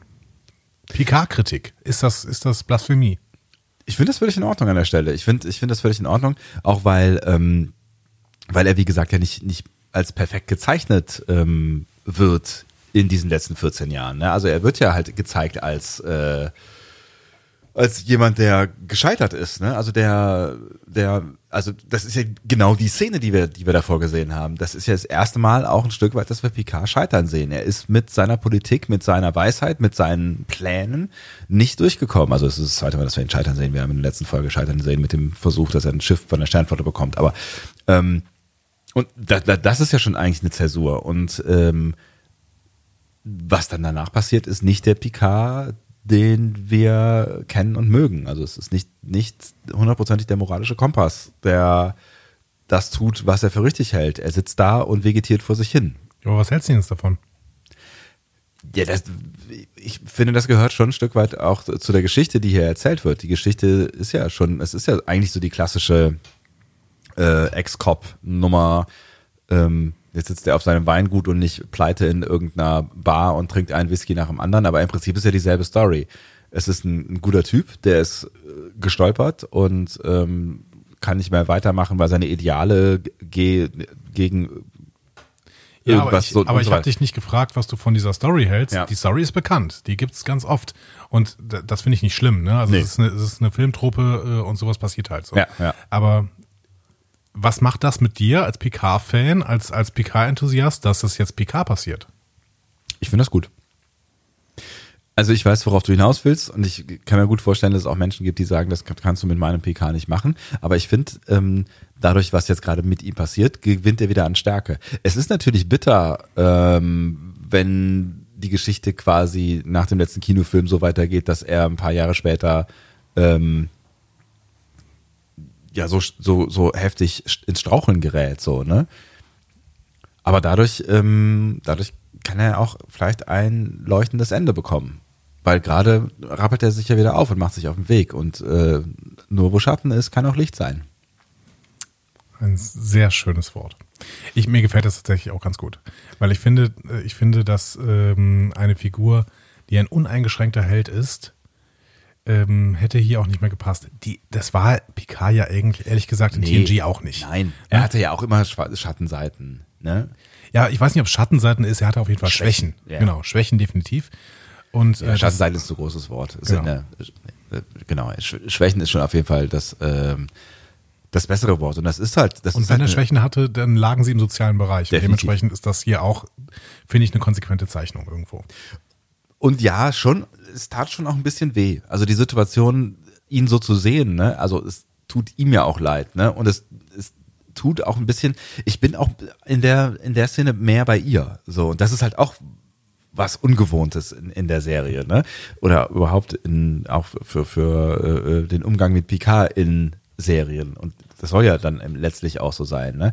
Also es ist mir fast ein bisschen unangenehm, dass er dann weiterbohrt und dass er dann am Ende irgendwie er sagt so halbherzig Entschuldigung. Also er sagt ja Entschuldigung und es, dass es ihm leid tut, aber ich kaufe sie nicht so richtig Ja, ab. irgendwie nicht, genau. Weil er, weil er relativ schnell wieder dahin kommt ähm, und sagt so, hier, Alter, äh, dich interessiert das doch auch. Und ich sag nochmal, äh, Romulaner in der Sternflotte und Ja, ja. so. Ne? Und da, da hätte ich mir tatsächlich irgendwie gewünscht, dass, dass, es, dass man merkt, dass es ihm noch mehr leid tut. Wir werden sehen. Vielleicht arbeiten die ihre Beziehung ja noch auf im Laufe der Staffel. Das könnte ich mir zumindest gut vorstellen. Ja. Also Frieden ist da auf jeden Fall nicht, so viel kann man feststellen. Äh, Nee, genau. Also ne? zumindest, Ja. zumindest kein völliger Frieden. Ja. So. Auch äh, wenn die Situation sich zum Ende der Folge hin doch deutlich entspannt, Ja. habe ich das Gefühl. Auf dem Borg-Kubus sieht sich ein alter Bekannter gerade die Untersuchungen von Sochi an dem Borg an, nämlich Yu. Hi, you. Gespielt von Jonathan Del Arco. Wir äh, haben ihn äh, am Ende von äh, TNG gesehen. Ne? In Mhm. mehreren Folgen hat Yu eben mitgespielt. Eine Ex-Borg-Drohne, die genau wie Seven of Nine im Prinzip befreit wird. Ja, also die Story äh, von Seven of Nine, die gab es vorher schon mal, falls ihr das nicht wusstet, aber das wusstet ihr sicher. Ähm, und er ist sehr begeistert davon, dass sie den Ex-Borg in seiner eigenen Sprache anspricht. Mhm. Ne? Das, da- das ist, da, deswegen ist er total enthusiastisch. Und deswegen läuft er auch sofort zu ihr hin und teilt ihr das auch mit. Ne? Er Ja. findet das toll. So. Und er hat deswegen auch ein Date für sie gemacht. Sochi darf, Sochi darf nämlich Rhonda treffen, eine Expertin für Rom- romulanische Mythologie.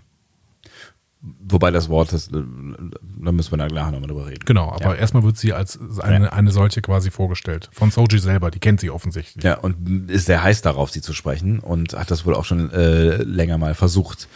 Und das heißt, Yu ist da schon irgendwie gerade eine wichtige Nummer. Genau. Wird uns auch nachher gesagt, Ja. was er quasi ist. Ne? Und er ist, im Prinzip ist er Sochis Chef zu dieser Zeit. Ja. Ne? Das kann man jetzt schon sagen. Ähm, was hat das für, äh, mit dir gemacht, dass äh, Yu wieder da ist? Also ich meine, wir wussten das natürlich. Ja. Ne? Ehrlich gesagt gar nicht so viel. Ich fand's schön, dass, dass, dass sie diese Figur mit eingebaut haben. Ich bin gespannt, ob sie, ob sie da, also ob das noch irgendeine weitere Relevanz hat. Also zum Beispiel, na, wir wissen ja nach wie vor nicht, wo dieser Borg-Kubus ist, aber ob da, ob da ähm, Picard mal auf ihn treffen wird, die Wahrscheinlichkeit ist ja einigermaßen hoch, weil vermutlich äh, Picard mal auf Soji treffen wird. Und vielleicht wird er dann noch irgendwie, oder wird die Beziehung zwischen den beiden noch irgendeine Rolle spielen. Eigentlich ist es ja im Moment gerade egal, wer er ist. So, es ist schön, dass, dass, er, dass er wieder eine Funktion hat, dass die Rolle nochmal aufgegriffen wird. Aber im Moment ist es noch einigermaßen egal, finde ich. Aber es ist schon eine sehr sinnvolle Funktion für seine Rolle tatsächlich. Ne? Er ist irgendwie Direktor des Rückgewinnungsprogramms und das als einer der ersten, beziehungsweise der erste, der quasi rückgewinn, rückgewonnen Ja. wurde, ne, macht das durchaus Sinn. Ja, klar. Also das ist schon, ähm, das ist schon konsequent gezeichnet irgendwie. Ja. Genau. Äh, dann gehen wir wieder zurück in die Wüste zu den Vasquez Rocks. Picard läuft Ruffy äh, in die Wüste hinterher. Die wutentbrannt vorher weggelaufen ist. Ja. Genau. Und er berichtet ihr von den Talchiar-Operationen auf der Erde. Sie ärgert sich, denn äh, sie hatte Beweise für die Verstrickung der Romulaner, sagt sie, in den Angriff auf den Mars äh, und diese Beweise wollte sich offensichtlich keiner anschauen. Ja. Und sie hat sogar Beweise, sagt sie, dass die Admiralität der Sternenflotte darin verwickelt ist. Meine Frage ist jetzt, Verschwörungstheoretiker oder schlau? Picard hält sie offensichtlich für schlau, weil das sagt er nämlich dann auch ähm, ein paar Sätze weiter, dass er eigentlich eher schlaues Hirn dringend haben wollen würde. Und so wird sie uns weiter gezeichnet. Ne? Aber im Zweifel widerspricht sich das ja gar nicht. Auch Verschwörungstheoretiker können, ähm, können schlau sein. Die wenigsten sind es, glaube ich. Aber ähm, ich glaube schon, dass man sich auch in Theorien sehr stark hineinsteigern kann. Auf jeden Fall. Ähm, Aber was würdest du denn sagen? ich glaube tatsächlich, Hat sie Beweise oder äh, reimt sie sich da irgendwas zusammen?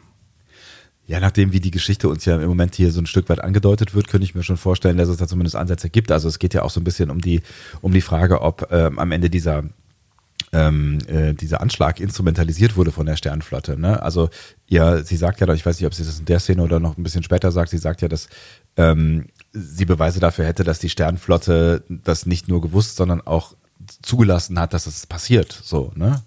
Und das wäre natürlich schon äh, schon krass. Wir werden Also, sehen. Wir werden sehen, was passiert. Ich bin mir noch nicht so ganz sicher, ob wirklich die Admiralität der Sternenflotte darin eingebunden ist oder ob sie nur von den Romulanern gespielt wird. Tja. Ich, also ich, es wäre schon eine harte Nummer. Es wäre auf jeden Fall eine harte Nummer, wenn die Sternenflotte oder einige in der Sternenflotte wissend in Kauf nehmen, dass da äh, Zehntausende Menschen 90.000, ne? Hm. äh, draufgehen, genau. Ja. Also das wäre, also nur um ne, das, was du eben am Anfang noch gesagt hast, ne, also um diesen politischen Zwist, der ja eigentlich Terror schaffen soll, um den politisch äh, zu nutzen. Ich bin sehr gespannt, auf jeden Fall. Ja. Ich meine, ne, das ist natürlich auch Zeitgeist jetzt gerade, ne? Also in Zeiten von, von, von Terror, in Zeiten von Populismus, in Zeiten von äh, FDP-Politikern, die sich von AfD-Nasen wählen lassen, so, ne? Da, ich meine, da sind wir immer noch weit davon entfernt, dass wir äh, viele 10.000 Tote in Kauf nehmen, aber ähm, the price you pay, so, ne? Ja. Und äh, das, das, dass Dinge passieren können, mit denen man nicht rechnet, das hat Thüringen jetzt zum Beispiel schon mal gezeigt. Das ist eine ganz andere Dimension, aber es ist schon auch ein Stück Politische, politische Machtspielchen Genau. auf Kosten von großen Dingen. ja, auch, auch, auf, auf Kosten der Demokratie. So. auf Kosten der Demokratie, auf Kosten der Moral auch so ein Stück ja, weit. Ne? genau. Also ähm, und da ist, sind die beiden Beispiele vielleicht gar nicht so unterschiedlich, auch wenn die Konsequenzen ganz andere sind. Genau, ja. Picard will äh, Ruffy auf jeden Fall überzeugen, ihm zu helfen, aber sie wiegelt ab und schickt ihn weg. Erstmal. Und dann sagt sie ihm, dass sie einen Piloten für ihn hat, nämlich Rios. Mehr erstmal nicht. Dann gehen wir zum Daystrom Institute in Okina Okinawa. Was ist das eigentlich im Hintergrund? Da, da, da ist so ein Ding, Das Daystrom Institute in Okinawa. ist, das, das, das, ist, das ist das Ding, was da so schwebt. Ach so, nee, das weiß ich nicht genau. Ich weiß nicht, ob die irgendwie ähm, Bevölkerungsprobleme haben und deswegen irgendwas ausgelagert haben vor die Küsten. Weiß ich nicht genau. Sieht ganz schön fancy aus. Ja. ja. Ähm, Dr. Jurati ist gerade bei ihrer Mittagspause und hört laut Opern, als plötzlich äh, Commodore O hinter ihr steht. Mann hat die Ohren. Auf jeden Fall. Und wir lernen hier auch, welche Funktion O hat. Sie ist nämlich Direktorin der Sternenflottensicherheit. Ja. Und wenn man jetzt mal von den Sicherheitsoffizieren auf den Schiffen absieht. Und also- Vulkanierin, das sagt sie, ne? Ja, genau, genau, genau. Wenn man von diesen Sicherheitsoffizieren auf den Schiffen absieht, die, äh, die wir kennen, ne? Ja. also Chekhov und Zulu, die haben das beide in verschiedenen Folgen in ihrer Akte stehen, ne? dass sie irgendwie äh, Sicherheit sind. Dann Tascha, Worf, Odo, Tuvok, Malcolm Reed. Ähm, Malcolm Reed hatte vielleicht am ehesten tatsächlich so einen Job wie, wie Commodore O, ne? also irgendwie als Präföderation natürlich, aber wen kennen wir denn dann von der Sternenflottensicherheit? Mir ist Eddington eingefallen sofort. Stimmt. Und dann habe ich noch ein bisschen länger überlegt und unsere Lieblingsfolgen nochmal angeguckt, der letzten Male. Und da war einer dabei. Jetzt bin ich gespannt. Thomas Henry. Thomas Henry? Ja, das ist nicht der von dem Berliner Tonic Water. Gib mir noch schnell ein Stichwort. das war so ein ähm, dunkelhäutiger, untersetzter, etwas dicklicher Mensch, der in der Episode The Drumhead gerufen wird. Nicht viel sagt, ich glaube gar nichts. Das gar nichts. Ja. Der kommt zum Gerichtsprozess, setzt sich hin, hört sich das an und in dem Moment, wo dieser Gerichtsprozess entgleitet, steht er auf und geht. Geht, genau, ja. Eine der großartigsten äh, Moves Auftritt. überhaupt. Ja, aber ein wichtiger, äh, schon ein wichtiger Auftritt. Ne? Ich Ja. finde, ich finde halt im Nichtsagen dieser Person wird so viel gesagt am Ja, Ende. Ne? genau, genau. Also vielleicht nicht über sie selber, aber über diese Geschichte. Und der ist Sternflottensicherheit. Genau. Ach was. Das heißt, wir können schon mal sagen, Sternflottensicherheit ist nicht immer schlecht. So. Oft- Also jetzt mal unabhängig von den, von den Offizieren für Sicherheit auf den Schiffen. Ja, ja. Aber ähm, Sternflottensicherheit ist auf jeden Fall nichts, was uns die ganze Zeit negativ gezeichnet wird, so wie die, im Prinzip die Admiralität. Ja, richtig. Weil Eddington war ja auch im Prinzip erstmal nett. ja, war. Und, und man kann ja dann auch vom Marquis halten, was man will. ja. Äh, pf, ja. Also man, ähm, naja, Es sind Terroristen. es sind Terroristen. Also so viel, glaube ich, kann man schon. Ja. Aber trotzdem, Ja, das ist ein bisschen grau gezeichnet, finde ich, der Marquis. Der Marquis ist grau gezeichnet, obwohl, ne, das, aber da sind wir wieder bei der Diskussion, ne, also ich finde, es ist ja auch okay, wenn mal Figuren grau gezeichnet sind, aber man, man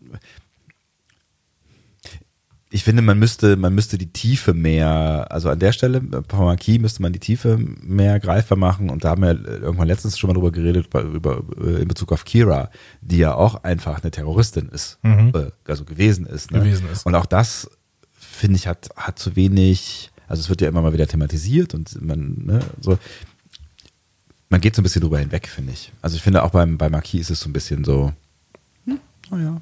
Und dann da hinten dahinter bei der Voyager halten wir uns alle im Arm und alles ist gut. Ja, aber es sind ja Terroristen gegen Faschisten und das waren uns eigentlich auch nicht immer völlig unsympathische Terroristen, wenn man mal so in dem historischen Kontext betrachtet. Ja, aber ne, wenn du wenn du jetzt halt aus der aus der Ecke kommst, der und sagst irgendwie Gewalt ist keine Lösung, dann Ja, ja, ähm, ist mir egal, wo Gegengewalt eingesetzt Ich möchte wird. das nicht ne? verteidigen. Ich Ja. finde nur, dass das Grauzeichnen auch einen Sinn hat an dieser Stelle. So. Hm. so. Okay. So viel zu Eddington. So viel zu Eddington, ja. Ja. Ähm, O will mit Gerati über Picard reden. Wir wissen aber dann nicht, wie der Inhalt des äh, Gesprächs verläuft, denn erstmal gehen wir davon weg. Ja.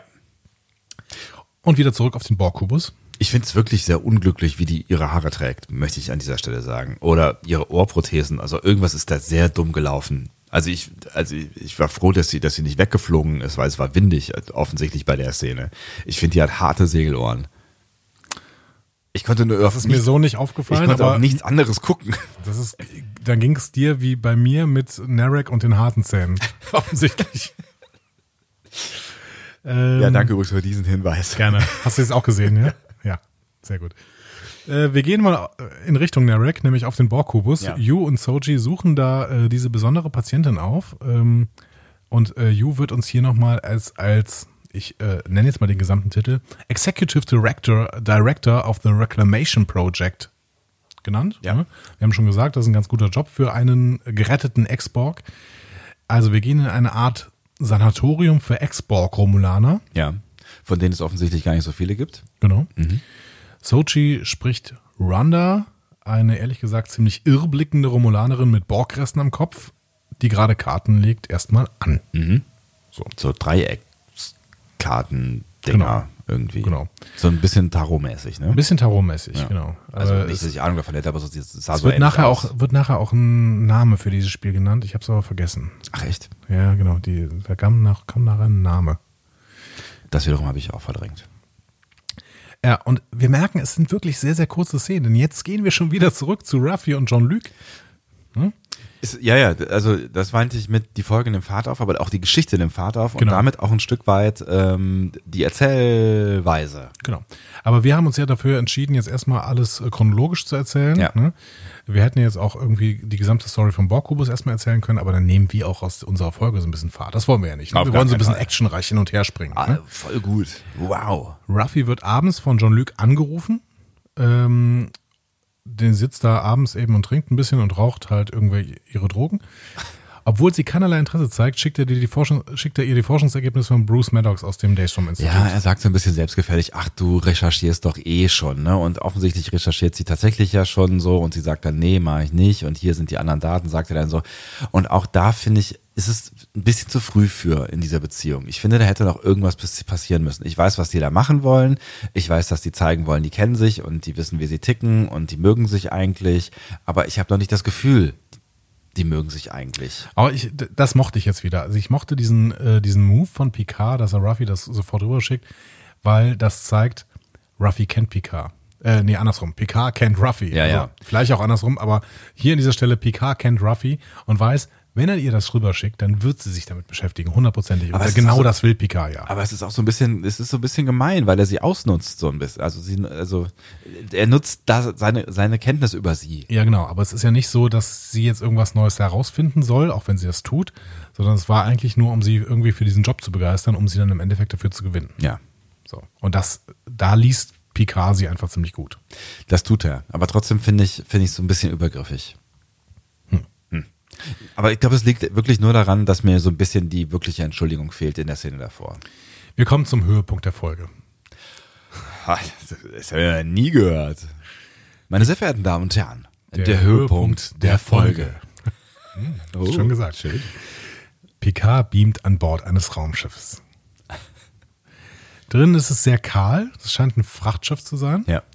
Ähm, er ruft nach Captain Rios, wird aber von einem Captain Rios Lookalike begrüßt. Ja. Ein, einem EMH.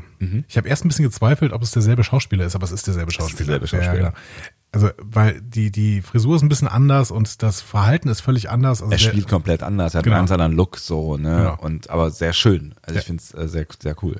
Spannend ist, äh, es gibt also EMHs, ne, also äh, auf Deutsch MHNs, ne, medizinisch-holographische Notfall Notfalls.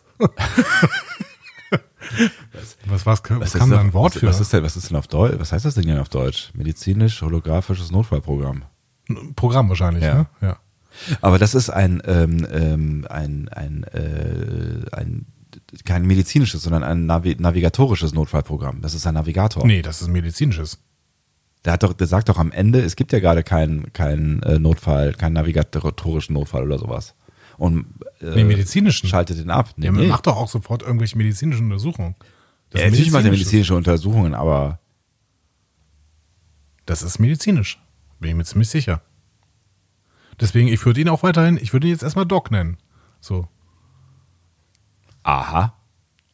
Gut, ihr habt die Folge geguckt, vielleicht in der Synchro, vielleicht mit Untertiteln und wisst, dass ich Quatsch rede. Oder aber Andi. In, stellt ihn EMH vor, als EMH vor. It's an EMH.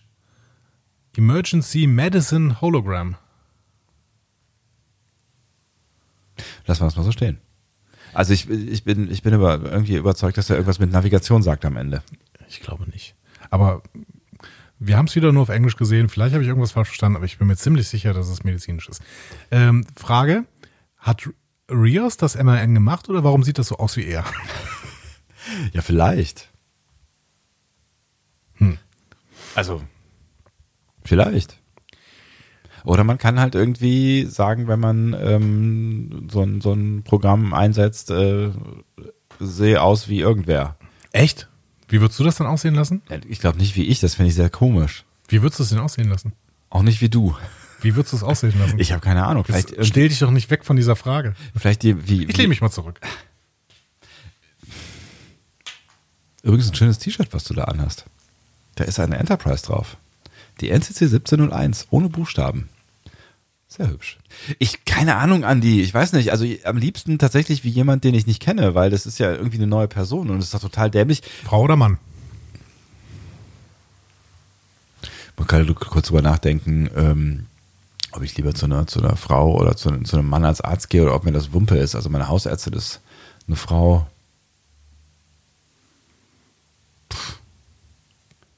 Es ist halt die Frage, welche Funktion das hat. Und er äh, hat, also ich habe so ein bisschen das Gefühl, dass, dass er so ein bisschen sich einen Buddy da mit aufs Schiff geholt hat. Also die, die sind ja so schon so ein bisschen kumpelhaft unterwegs. Wobei er ihn ziemlich hasst, glaube ich.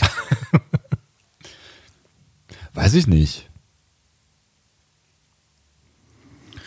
Na gut. Du denn? Nee, ich werde diese Frage bestimmt nicht beantworten.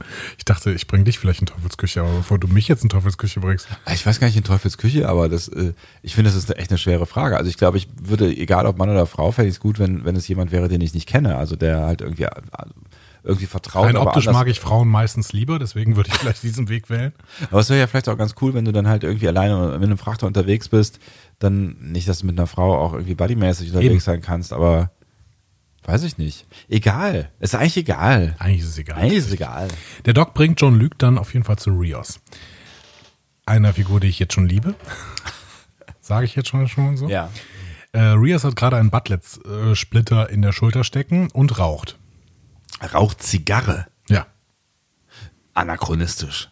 Ja. Aber so wie er halt ist. Der ist halt eine anachronistische Figur. Offensichtlich. Ähm, genau. Und der Doc fragt ihn, na, what's the problem? Ne, so. Nennen Sie die Art des medizinischen Notfalls, wird es wahrscheinlich auf Deutsch äh, übersetzt werden. ja. Bin sehr gespannt. Spricht auch dafür, dass es ein MAN ist, aber mein Gott. Ähm, und Rios antwortet ihm auch, what's the problem? Are you kidding me? so. Ja, hat mich sehr gefreut. Ich finde, ähm, der hat was von einem Firefly-Charakter. Ich weiß, ich glaube nicht von einem direkten Firefly-Charakter, also ich würde nicht sofort mit einem von diesen vergleichen. Ja, aber, du meinst, er passt da gut in Crew. Der würde, genau, den Ja. könntest du genauso auf die Firefly setzen, auf die Serenity Ja. und äh, es läuft so. Ja, ich weiß, was du meinst. Es ist auf jeden Fall, es ist auf jeden Fall sehr unstar Trekig und das, was ähm, äh, Jean-Luc jetzt im, äh, im, im, im Anschluss sagen wird, habe ich zumindest nicht gesehen. Also er hat da einen größeren Einblick. Ja, genau, er sieht ja auch andere Sachen, aber erstmal gibt es einen wunderbaren Moment, als Picard am Captain's, Captain's Chair vorbeigeht, kurz stehen bleibt, Ja. dann aber weitergeht. Ja.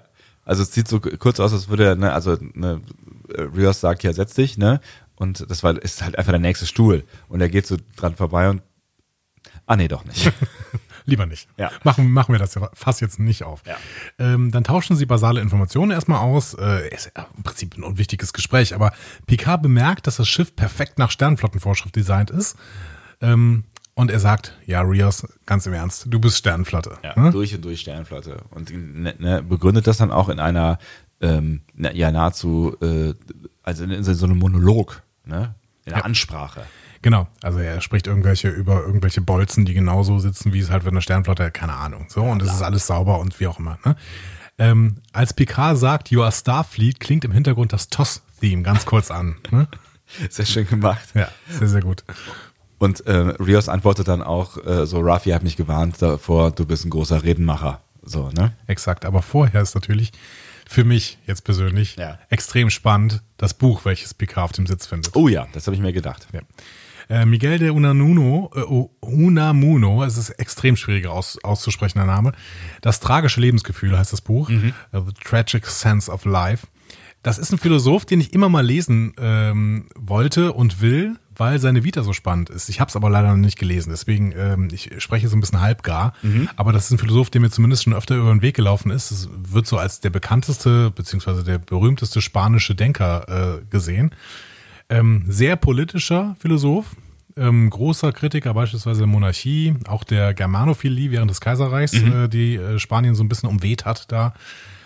Und ein extrem chaotischer Denker. Also den kannst du so ein bisschen mit Deleuze oder vielleicht auch Nietzsche vergleichen, wobei äh, ihn von Nietzsche unterscheidet, dass der so einen Dualismus zwischen Denken und Glauben sieht, in dessen Spannungsfeld der Mensch immer lebt. Also der Mensch ist quasi immer gespannt. So. Das ist ja eine unangenehme Vorstellung. Ein, ein Wandler zwischen den Welten. So. Ähm, und davon handelt im Übrigen dann auch das Buch, also dieses, das tragische Lebensgefühl, del, del sentimento trágico de la vida äh, en los hombres y en, y en los pueblos. Das ist Sí, claro. das ist pure Kritik an der Vernunft. Das ist wirklich, in diesem Buch steht, zumindest, also was ich darüber gelesen habe, ich habe, wie gesagt, das Buch selber nicht gelesen, aber in dem Buch steht quasi die ganze Zeit drin, dass der Mensch äh, daran verzweifelt, dass er ein Vernunfts- und Gefühl, Gefühlwesen ist. Und das ist ein Problem. Und eigentlich, also ne, eigentlich ein Vernunftswesen geworden ist und sein muss, Genau. damit diese Gesellschaft so funktioniert, wie sie funktioniert, weil die, diese Gesellschaft auf Vernunft basiert. Und ich mag diese chaotischen Philosophen, die irgendwann anfangen, Vernunft zu kritisieren. Also so wie, wie äh, äh, der österreichische Philosoph Feierabend. Das ist ganz, ganz großartig. Die halt irgendwann sagen, ja, tolle Vernunftskultur, aber es gibt halt auch noch Alternativen und eigentlich passt der Mensch auch nicht zur Vernunftskultur. So. Äh, Das heißt jetzt irgendwie nicht, dass man äh, Vernunft ablehnen sollte, so, aber ich finde ich finde das philosophisch als total tollen Ansatz und ich würde gerne äh, Miguel de Unamuno mal lesen. Und ich habe irgendwie das Gefühl, dass die Figur Rios auch zu Unamuno passt. Was, was glaubst du denn? Ist das, was, steckt das, steckt das in ihm? Also ist das so dieses, ähm, ich, ich bin durch und durch dieser Vernunft-Starfleet-Mensch, den Picard auch sofort erkannt hat, aber will es eigentlich gar nicht sein. Ja, ich glaube schon. Und deswegen lasse ich mir ähm, meine Butlet-Narbe nicht weglasern, sondern will halt, will halt die quasi als Zeugnis meiner Unvernunft weiter von mir hertragen und rauche hart. Ich glaube schon. Ich glaube, dass, dass äh, Rios genauso dargestellt wird, dass er halt ständig in diesem Spannungsfeld zwischen Vernunft, deren Wert er ja erkennt, und Gefühl, deren, äh, was ihn halt voll und ganz ausmacht, dass er dazwischen steht. Und dass das, also äh, Shaban wählt auch sowas nicht ähm, umsonst. Das hat einen, durchaus einen Grund, dass hier der Uno legt. Natürlich hat das einen Grund. Also ich meine, offensichtlich spielt er ja auch gerne mit, äh, mit Symbolen oder mit Büchern äh, als Symbol. ne? Das ist ja jetzt schon das zweite Mal, dass, ähm, dass quasi das Buch als Symbol eingesetzt und Nach dem Gegend Asimov meinst du, der Nach dem Asimov, Folge. genau. Mhm. Und dem äh, mehr oder weniger passt ein Spruch dahinter. Ne? Ich äh, konnte noch nie was mit Science Fiction anfangen oder wie auch immer. Also ich nehme es mir mal für den Sommer vor, das Buch. Äh, ich habe es mir tatsächlich auch sofort mal gekauft Sehr gut. Ähm, und habe äh, sehr Bock, es zu lesen. Natürlich nur in der Übersetzung, weil mein Spanisch also wirklich nicht gut genug ist, um spanische Philosophen zu lesen. Aber spannend ist, ja. Ich äh, habe mich schon gefreut darauf, dass du äh, mir an dieser Stelle was erzählen wirst. Ja, leider noch nicht so richtig ergiebig, aber ich weiß halt nur was über den Philosophen an sich. Ähm, Aber generell ist das ja ein, ein, ein Topic, wo man mal drüber nachdenken kann oder vielleicht sich auch so ein bisschen mal mit beschäftigen kann, les, lesmäßig, wie auch immer. Ne? Also dieser Gedanke, was gibt's jenseits der Vernunft? Genau. Ne? Also das finde ich, finde ich echt ganz reizvoll, weil Genau. ja einfach alles, was wir tun, irgendwie vernunftsbasiert ist. irgendwie schon. Selbst genau. wenn wir feiern gehen, ist es am Ende vernunftsbasiert. Ja, wir spielen halt die ganze Zeit dieses alte Spiel von Gründe geben, Gründe benennen, Gründe analysieren. Das ist halt Vernunft. Ja, So, ja. Genau. Äh, Rios altes Schiff habe ich mir auch kurz ergoogelt, ist die äh, Ahmad ibn Majid. Ne? Das ist nach einem arabischen Seefahrer und Navigator benannt. Mhm. Ja, So. Ähm, Finde ich eigentlich auch ganz schön, dass hier mal wirklich äh, arabischstämmige Personen in Schiffsnamen verwurstet werden.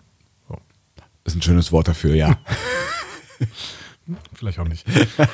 Also diese Szene hat mir wirklich sehr, sehr gut gefallen. Ja, ich fand die Szene auch sehr schön. Also ich fand es auch generell sehr schön, dass ähm, Picard wieder zurück im Weltraum ist. Ne? Ja, aber der, der Charakter Rios und auch diese Beziehung zu dem, äh, zu dem MHN, das ist einfach verheißungsvoll. Das ist was, was ich weitersehen will. Das interessiert mich. Und dementsprechend hat es eben Vorteile gegenüber dem Borg-Kubus. Kann Patrick Stewart da mithalten? Schön, dass du einfach weitergemacht hast. ähm, Ich weiß, dass du den Borg-Kubus nicht magst und das hast du in der letzten Folge schon relativ großflächig ausgewalzt. ähm, Patrick Stewart kann da mithalten, ja. Patrick Stewart ähm, kann an Rios wachsen, nochmal tatsächlich. Und Rios kann natürlich auch an Patrick Stewart wachsen. Das wird ja auch noch thematisiert in dieser Folge selber. Also Rios kann an, an Jean-Luc Picard wachsen. Genau, natürlich an Das- Picard, nicht an Patrick Stewart. Das ist natürlich Nein, ich dachte, ich dachte jetzt wirklich äh, so vom, vom schauspielerischen und vom Figurenaufbau her, weil ne, Ja, du brauchst einen Picard brauchst nicht aufbauen. Nein, aber der, ja, er wird ja neu aufgebaut. Picard wird ja hier aufgebaut. Der ist ja, der, der, der wird ja schon, schon neu beschrieben hier. Ja, der wird Mit- nochmal angesetzt am alten. Ne? Also ich, ich bin mir immer noch nicht sicher, wie Leute das finden, die TNG nie gesehen haben. Das finde ich echt eine spannende Frage. Also das, das ist so so eine Frage, die ich mir schon ein paar Mal gestellt habe. Ähm, ich habe keine Ahnung. Also vielleicht gibt's ja irgendwen von euch, der tatsächlich TNG nie gesehen hat und jetzt ähm, trotzdem diesen Podcast hört und diese Serie guckt. Aber hast du nicht auch gedacht, als Picard sich da hinsetzt und dann plötzlich wieder mit einer Sicherheit auf Rios zeigt und sagt, hey, I've seen everything, you are Starfleet. Ja. Der wirkt viel sicherer. Der ist auf einem Raumschiff und sofort ist er wieder in seinem Element. Ich finde, uns wird hier auch nochmal ganz deutlich gemacht, der gehört da unten nicht hin. Ja. Der hat auf dem Chateau Picard, kann er schön wohnen, das ist auch alles nett da unten, aber der gehört da nicht hin. Der gehört auf so ein blödes Schiff. Was auch immer da, er da macht. Und er wird ja auch irgendwie, also er wird nicht nur, nur, nur ähm, was, ist, was die, das Sprechen oder die Aussprache angeht, dynamischer. Ich finde, er wirkt alles in allem dynamischer tatsächlich. Ja, er lächelt ja auch viel mehr. Ja. So, irgendwie. Ja, es ist ganz spannend. Aber ich meine, das ist ja, ja, du hast ja recht, das ist ja das, was sie uns auch jetzt die letzten drei Folgen lang erzählt haben, ne? Und das ist ja auch das, was Schaban irgendwann an irgendeiner Stelle sagt, ne? Mit einem Auge hast du immer äh, in Richtung Sterne geschaut. Genau. Was ich ein sehr schön, eine sehr schöne Szene fand. Ja, kommt die noch? Haben wir die schon Ich glaub, die kommt noch, Nee, genau. kommt noch, okay. Ähm, wir gehen nochmal zu kurz zu Ruffy. Das fand ich ein bisschen seltsam. Das mussten wir jetzt ein bisschen erklären, ja. Die wühlt sich relativ gelangweilt durch die Unterlagen, die PK ihr geschickt hat, und plötzlich bemerkt sie etwas. Ein Verschlüsselungsalgorithmus mit dem Namen Goran Egg Vor allen Dingen, warum blinkt der auf? Es ist ja super, ne? wenn, wenn man irgendwas sucht, dass das dann, äh, dass, dass das, was man sucht, äh, dann aufblinkt. Also, egal. Ich habe das Interface Dieser- nicht so ganz verstanden. Dieser Verschlüsselungsalgorithmus verweist auf die sogenannte Free Cloud. I have no clue. Was jetzt auch immer passiert, ich habe Und das macht Ruffy sauer. Also ja, sie, also auf jeden Fall hat sie, zeigt sie eine emotionale Reaktion, die ich noch nicht mal als sauer gedeutet hätte, aber sie ist, Aber wieso sieht, sieht das Free Cloud Logo aus wie Windows 95? und dann fallen noch so ein paar Würfel irgendwie von rechts nach links runter. Ich weiß auch nicht, es sieht sehr retro aus und ich weiß, ich weiß aber auch gar nicht genau, was es ist. Also eine Cloud ist ja in unserer heutigen Zeit irgendwas, wo man Daten, Daten speichert sind, oder vielleicht auch mal Programme drin laufen. Also es gibt ja durchaus ähm, ne, also weiß ich nicht, Microsoft äh, Office läuft mittlerweile in der Cloud und das installierst du nicht mehr auf dem Rechner, wenn du es nicht willst. Jetzt ist halt so die Frage, was ist im 24. Jahrhundert eine Cloud und was ist die Free Cloud? Ist das sowas wie, weiß ich nicht, irgendein Open Source äh, Projekt, irgendwie wie sowas wie GitHub oder, oder ich weiß nicht. Und warum, warum, warum tangiert sie das? Also was hat sie damit zu tun? Ich glaube, Free Cloud ist der neue Name für den Nexus. da, da ist ja offensichtlich, offensichtlich ist doch hier Bruce Maddox in der Free Cloud. Ja, ja, aber was, Bruce Maddox ist aber aus Fleisch und Blut und kein Programm, was irgendwo läuft. Das heißt, Free Cloud ist gleich Nexus. Oder Free Cloud ist das Spurennetzwerk. Das ist mittlerweile einfach erschlossen worden, deswegen äh, nennen sie es jetzt Free Cloud, weil man so free da drin sein kann. das heißt, entweder Kalber oder Shatner hängt mit Maddox ab. Der Kyber ist doch nicht mehr im, Kyber ist nicht mehr im Spurennetzwerk. Aber bleibt man, ne? Stamets kommt ab und zu mal rein, Stimmt. weil er hin und her fliegt. Aber war das nicht so? Ah, nee, das war, das haben wir immer noch nicht geklärt, ne? Das, dieses niemals geht man so ganz. Irgendwas von dir bleibt hier. War das nicht denn das Nexus-Konzept? Das war das True der Herr-Konzept. ähm, Ja, aber die ist ganz schön gegangen. ähm, ja, genau, der Nexus, äh, Nexus, irgendwas von dir, dir bleibt hier. Ich bin gespannt, ob wir noch in den Nexus gehen, ob die Free Cloud vielleicht der Nexus ist. Aber was glaubst du denn, was das ist? Und warum glaubst du, dass, dass sie da Ich irgendwie kein- emotional reagiert? Weil sie scheint ja irgendwas mit dem Ding zu tun Darf zu ich dir haben. mal, ich, ich zeig dir, zum allerersten Mal zeige ich Sebastian einen Kommentar, den ich zu einer Szene geschrieben habe. Ne? Normalerweise sieht er immer nur die, äh, meine Aufzeichnung zu den Szenen, aber nicht, was ich als Kommentar zu den Szenen Heute sehe ich geschrieben habe. übrigens gar nichts. Genau. Äh, doch, äh, du könntest es einfach aktualisieren, aber Ach so. wie auch immer. Hier, Hä? okay. Ich habe einfach nur hä geschrieben, weil ich es nicht verstanden habe. Ich weiß, das mit dem Goran-Egg fand ich schon irgendwie abstrus. Dann dieses Free Cloud-Logo. Ich habe keine Ahnung. Not, not a single clue, was da irgendwie ab, abgeht. Und ja, also es, es gibt auch irgendwie, ich meine, es ist ja alles sehr detailverliebt in diesem Ding. So. Aber wenn du die Details jetzt anguckst, die bringen ja alle, also das, das mit den Würfeln unten, das sieht aus wie ein, weiß ich nicht, das wie, wie, wie ein, am Ende wie ein Werbebanner oder so. Also es sieht alles irgendwie schräg aus. Und warum fliegen die da hin? Auf der anderen Seite finde ich es interessant. Auf jeden Fall. Vielleicht ist die Free Cloud ja auch irgendwie so ein, so ein, ähm, so ein, so ein Outlaw, ähm, zu- Rückzugsort, wo eine andere Gesellschaftsform sich versucht. So Du bisschen. meinst sowas wie bei den Orions. Die Ja, Orions sind in der Free Cloud jetzt. Oder wie bei ähm, Star Wars äh, Episode 4, 5. Ähm, hier bei, bei Lando Cal Calrissian. Ach so. Ja, weil es auch auf einer Wolke ist, meinst du?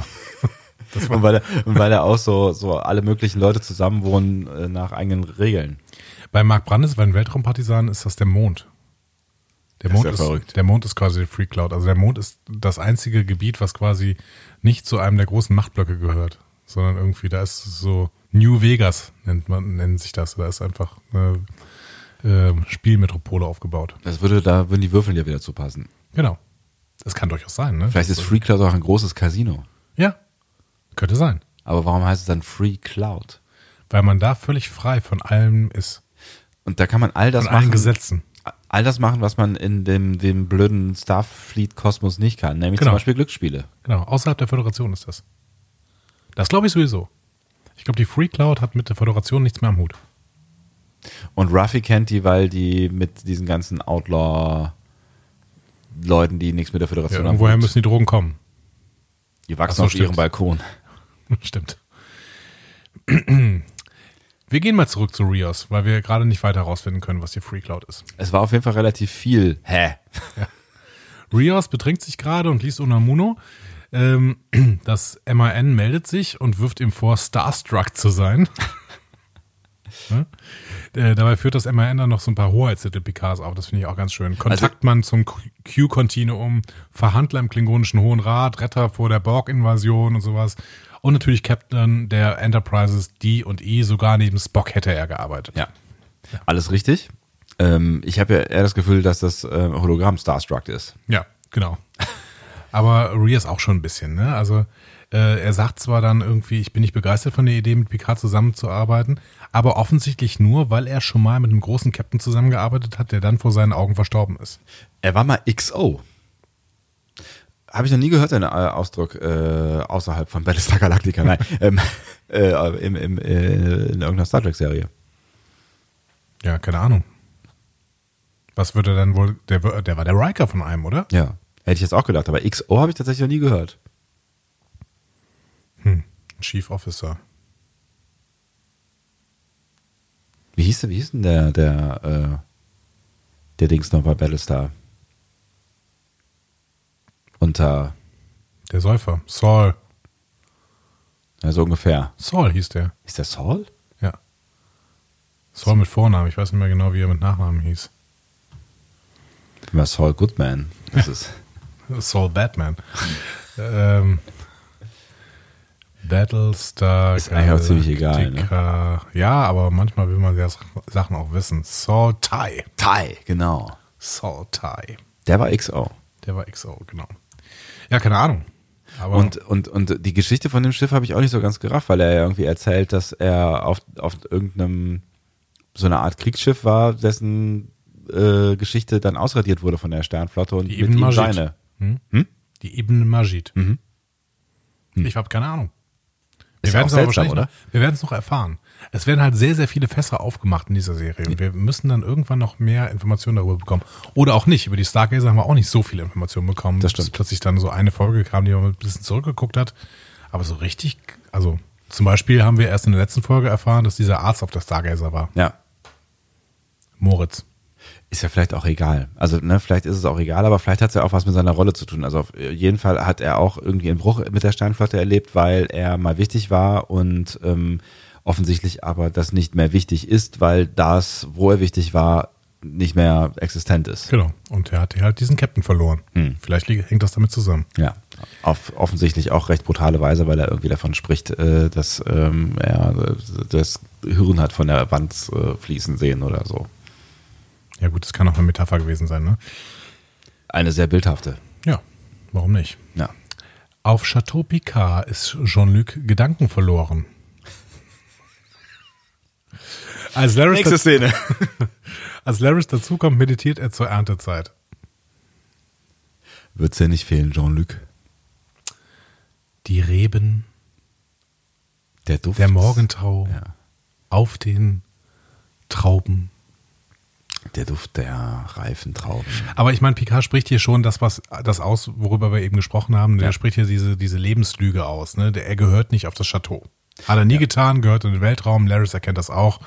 Also, Ja, fertig. Szene, Genau. Szene, Szene vorbei. Also wird nur mal gerade kurz erklärt, was wir eigentlich jetzt schon ein paar Mal, also ne, ein, ein, ein, ein Narrativ, was jetzt schon mehrfach erzählt wurde, nochmal kurz zusammengefasst, bevor es Exakt. dann richtig losgeht. aber trotzdem ist es irgendwie wichtig, weil es der Moment der Erkenntnis bei Jean-Luc selber war. Hm. Irgendwie. Also er kommt zurück aus dem Weltall und, oder ne, aus dem Orbit wahrscheinlich, ne? Und ähm, stellt vielleicht auch dann nochmal mehr fest, als er wieder mit beiden Füßen auf dem Boden steht, dass das eigentlich gar nicht der Ort ist, wo er mit beiden Füßen fest auf dem Boden stehen möchte. Wir gehen auf den Borgkubus. Oh, Rhonda legt gerade die Karte einer Tür. das ist ganz schön lang her, finde ich. Dafür, dass diese Szene wirklich sehr kurz war, Ja. haben die sich sehr viel Zeit gelassen, um dahin zurückzukehren. Soji identifiziert die Tür als falsche Tür der Romulaner, einer Tür, äh, zu der man nicht reingeht, die aber jedes romulanische Haus hat. So habe ich es zumindest verstanden. Genau, jedes romulanische Haus hat irgendwie eine Fake Door, damit äh, vielleicht, als, wobei das natürlich auch Schwachsinn ist, wenn jedes Haus eine Fake Door hat, ist es halt irgendwie, dann gehe ich halt zur Hintertür. So, also dann bringt die Fake Door halt auch am Ende nichts. Wie auch Vielleicht immer. ist die Fake Door immer eine, andere. Genau. So. Möglich. Ja. ja, stimmt. Das, das würde durchaus Sinn machen. Nee, falsch. Äh, schade. Ähm, sie fragt Rhonda, ob bestimmte Leute reingelassen würden. Und diese antwortet mit You may said. Ähm, hat sich aber hinter sie gesetzt, ne? Das war, fand ich, fand ich, ganz- also Ja, zur, genau. Frage, zur Fragestellung hat sie sich mit ihrem Stuhl hinter sie gesetzt. Das war psychologisch, glaube ich, recht sinnvoll, weil Augenkontakt und sowas Problem vielleicht bei Leuten, die äh, gerade irgendwie eine, eine gewisse autistische Störung irgendwo im Autismus-Spektrum gerade zeigen. ja, vielleicht auch einfach, das, das, sind, das sind traumatisierte Menschen, ne? Ja. Äh, also Romulaner. Ähm, aber vielleicht ist das auch eine Tradition gewesen. Das war tatsächlich die Szene, in der es mich angefangen hat zu nerven. Weil ich einfach, ich weiß einfach nicht, was auf diesem Borgkubus passiert. Ich sehe irgendwelche Fragmentszenen und ich weiß nicht, was da passiert. Also was, also die, die werfen, das ist wie, das ist wie im Schauspiel Köln. Das ist auch immer so völlig ab, also diese Theaterstücke, die da öfter gezeigt werden, da sprechen Leute miteinander, aber sie werfen sich einfach irgendwas an den Kopf. Es ist überhaupt kein, das ist überhaupt kein Dialog mehr. Und genau dasselbe passiert ja auch. Die erzählen zwei, also beide erzählen irgendwas, aber die reden nicht miteinander. Und das ist irgendwie, wenn ich sowieso nichts weiß über das, was da gerade passiert, ich kenne weder Rhonda noch kenne ich Sochi besonders gut. Ich weiß nicht, was Sochis Aufgabe auf diesem Borgkubus ist. Ich weiß nicht, was Rhondas Aufgabe auf diesem Borgkubus ist, ehrlich gesagt. Ich weiß nicht, was das für ein Spiel ist. Ich weiß nicht, was das für Karten sind. Ich weiß nicht, warum Yu die ganze Zeit in der Ecke steht und das beobachtet. Ich weiß nicht, was die ganzen anderen äh, Typen da machen. Ich weiß nichts. Aber wir erfahren doch dann relativ schnell mehr. Ja, aber nicht, also nicht in dieser Szene zum Nicht, Beispiel. nicht in dieser Szene. In dieser Szene erfahren wir relativ wenig. Also wir erfahren halt vorher erfahren wir, dass ähm, äh, äh, Sochi irgendwie die Theorie hat, dass es irgendeine Art von Mythologie gibt, die ähm, Und Runner mag das Wort nicht. Ich, ich glaube, äh, das habe ich, das habe ich zum Beispiel nicht nicht hundertprozentig verstanden. Eine Mythologie, die Das sagt sie erst nachher, stimmt eigentlich. Nee, sie, nein, sie sagt es vorher noch schon in der Szene, an, in der äh, Yu ihr sagt, dass sie das Interview führen kann. Da sagt sie schon irgendwie, dass sie daran glaubt, dass es eine gemeinsame Mythologie der Romulaner, der Borg, ich habe keine Ahnung, weil in der nächsten, in der nächsten Erklärung, die irgendwann jetzt danach kommt, klingt das so, als hätten diese Handvoll Borg-Romulaner, die die einzigen sind, die offensichtlich ähm, assimiliert wurden von den Borg, selber eine gemeinsame Mythologie geschaffen. Aber das Schlimme ist ja, uns wird erzählt, dass Sochi selber nicht versteht, was sie da gerade erzählt, weil sie irgendwelche Ticks bekommt und dann nicht mehr weiß, warum sie darüber geredet hat. Das stimmt allerdings. Und Hugh weiß es auch nicht. Und Rhonda kann es uns nicht erzählen, weil sie wahnsinnig ist. Niemand auf diesem Bauchkubus kann uns überhaupt erzählen, was denn da passiert. Ich bin mir nicht sicher, ob die Autoren wissen, was da passiert oder einfach nur irgendwelche Szenen zeigen. Nein, ich, weiß, was du meinst. Ich weiß auch nicht, wo die Lösung liegen soll. Nein, also was, was die uns ja erzählen, also da- dazu müssten wir aber jetzt äh, die weiteren Szenen äh, vorwegnehmen. wir springen mal kurz zum Chateau Picard. Schaban packt dem gerade ein Lunchpaket, dann fällt ihm eine Aubergine runter und das war ein Glücksfall, denn da schießt gerade so ein Schuss durchs Zimmer. Schaban zieht Picard in sein Zimmer, während äh, Laris in ein anderes Zimmer geht und dann kommt es zum Kampf. Äh, Schaban und Laris als geübte Kämpfer beweisen sich, indem sie alle anderen umbringen. Picard bekommt auch einiges ab, schafft es aber ebenfalls einen Angreifer zu töten. Mit, mit Pistolen, die alle irgendwie, mit Phasern, die alle irgendwie unter Tischen kleben. So. Ja, genau. Andauernd zieht irgendwer so einen Phaser auf unterm Tisch raus. Ja, Laris und Schaban haben offensichtlich dieses äh, Chateau komplett mit Waffen ausgestattet. Ja. Und Picard prügelt äh, in der ersten Szene irgendwie mit seinem Stock auf. ja, ein schöner Moment. Ähm, als sie gerade glauben, dass die Situation geklärt ist, äh, erscheint plötzlich ein weiterer Angreifer an der Tür, wird aber dann von hinten sofort erschossen und zwar von Gerati. Die eine Waffe in der Hand hat, von der ich nicht weiß, wie sie in ihrer Hand geraten ist, ehrlich gesagt. Der ist ein äh, Disruptor, der äh, offensichtlich vorher einem anderen Angreifer abgenommen worden ist. Ja, aber draußen, die waren doch alle drin. Nee, Gerati kommt aus dem Raum, in den Laris kurz reingelaufen ist. Um da irgendwelche Leute zu killen. ah. Und ähm, Gerati hofft dann auch, dass dieser Disruptor auf Betäuben stand. Leider gibt es diese Einstellung aber bei Disruptoren gar nicht. Ähm, und dementsprechend erklärt sie Picard dann zitternd davon, dass äh, Commodore O gekommen ist. Und Picard denkt erstmal, oh ja, okay, Commodore O habe ich davon gehört, gute Frau, ne? äh, scheint ihren Job gut zu machen. Ähm, Und parallel wecken Jaban und Laris den einzig überlebenden Angreifer auf, nämlich einen Romulaner, der schon ein bisschen wie Nero aus JJ Track aussieht, ehrlich gesagt. Das stimmt allerdings. Weißt du, was mir gerade auffällt? Was denn? Wann kommt denn eigentlich das Intro? Ach, wir haben es übersprungen, ne? Ja.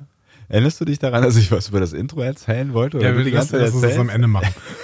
so, denn jetzt kommt diese, jetzt kommt diese gemischte Szene, über die du auch reden wolltest. Ja. Nämlich diese ähm, zwei Gespräche, die ineinander geschnitten sind. Mhm. Einmal das auf Chateau Picard, wo Picard diesen Nero-Klon befragt. Ja. Nach, nach Dash und nach Soji. Und auf dem Kubus, wo Soji versucht, mit Rhonda zu reden. Die spricht die auf das Spiel und romulanische Mythologie an. Rhonda hasst das Wort, die will es lieber die Nachrichten nennen. Und Soji findet das total geil. Die ist davon total begeistert. Boah, mega krass Nachrichten. Voll, voll gut, voll. Das ja. ist genau das, was ich meinte mit Mythologie. So. Und dann sagt Rhonda, I know you. Rhonda kennt nämlich Sochi von Tomorrow. Ja. Und, Und, damit das ist nicht diese Nachrichtensendung aus dem James Bond Film gemeint. Ne? es ist auch nicht Tomorrowland, dieses Festival in Belgien. Genau. Nein, es ist äh, zeitlich morgen. Sochi erzählt Rhonda dann, wie sie assimiliert wurde. Yu steht daneben und nimmt unsere Perspektive ein, nämlich von dem Typen, der überhaupt nicht versteht gerade. Sochi will dann von Rhonda wissen, was die Submatrix zusammenbrechen ließ.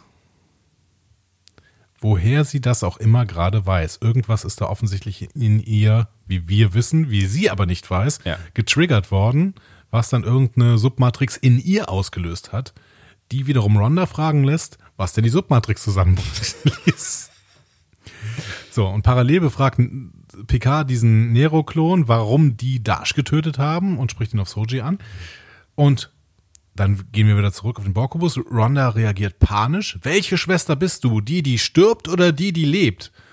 Du bist die, die lebt. Du bist die Zerstörerin. Und auch der Romulaner schreit es. Sie ist die Zerstörerin. Und dann begeht er Selbstmord, wobei er fast noch Schaban mitnimmt, also irgendwie seine Jacke bespuckt mit diesem komischen Explosionszeugs. Was ja gar nicht explodiert in dem Fall, sondern nur auflöst. Genau, irgendwie eine Säure oder so. Ja. Ne? Und auch Rhonda will Selbstmord begehen, wird aber dann von Soji davon abgehalten. Die Spielkarte bleibt liegen mit den beiden Schwestern drauf. Ne? Also Ja. Dunkle Schwester und helle Schwester.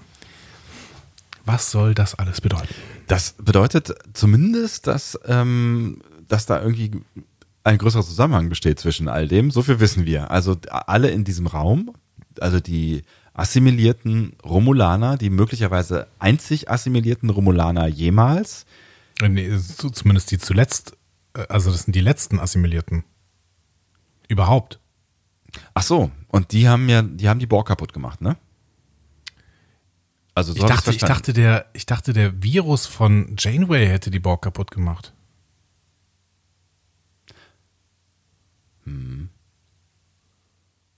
aber ich hatte, hatte Das das ist am Ende die Lösung von allem, dass Janeway irgendwo auftaucht und sagt, hallo. Ich war's.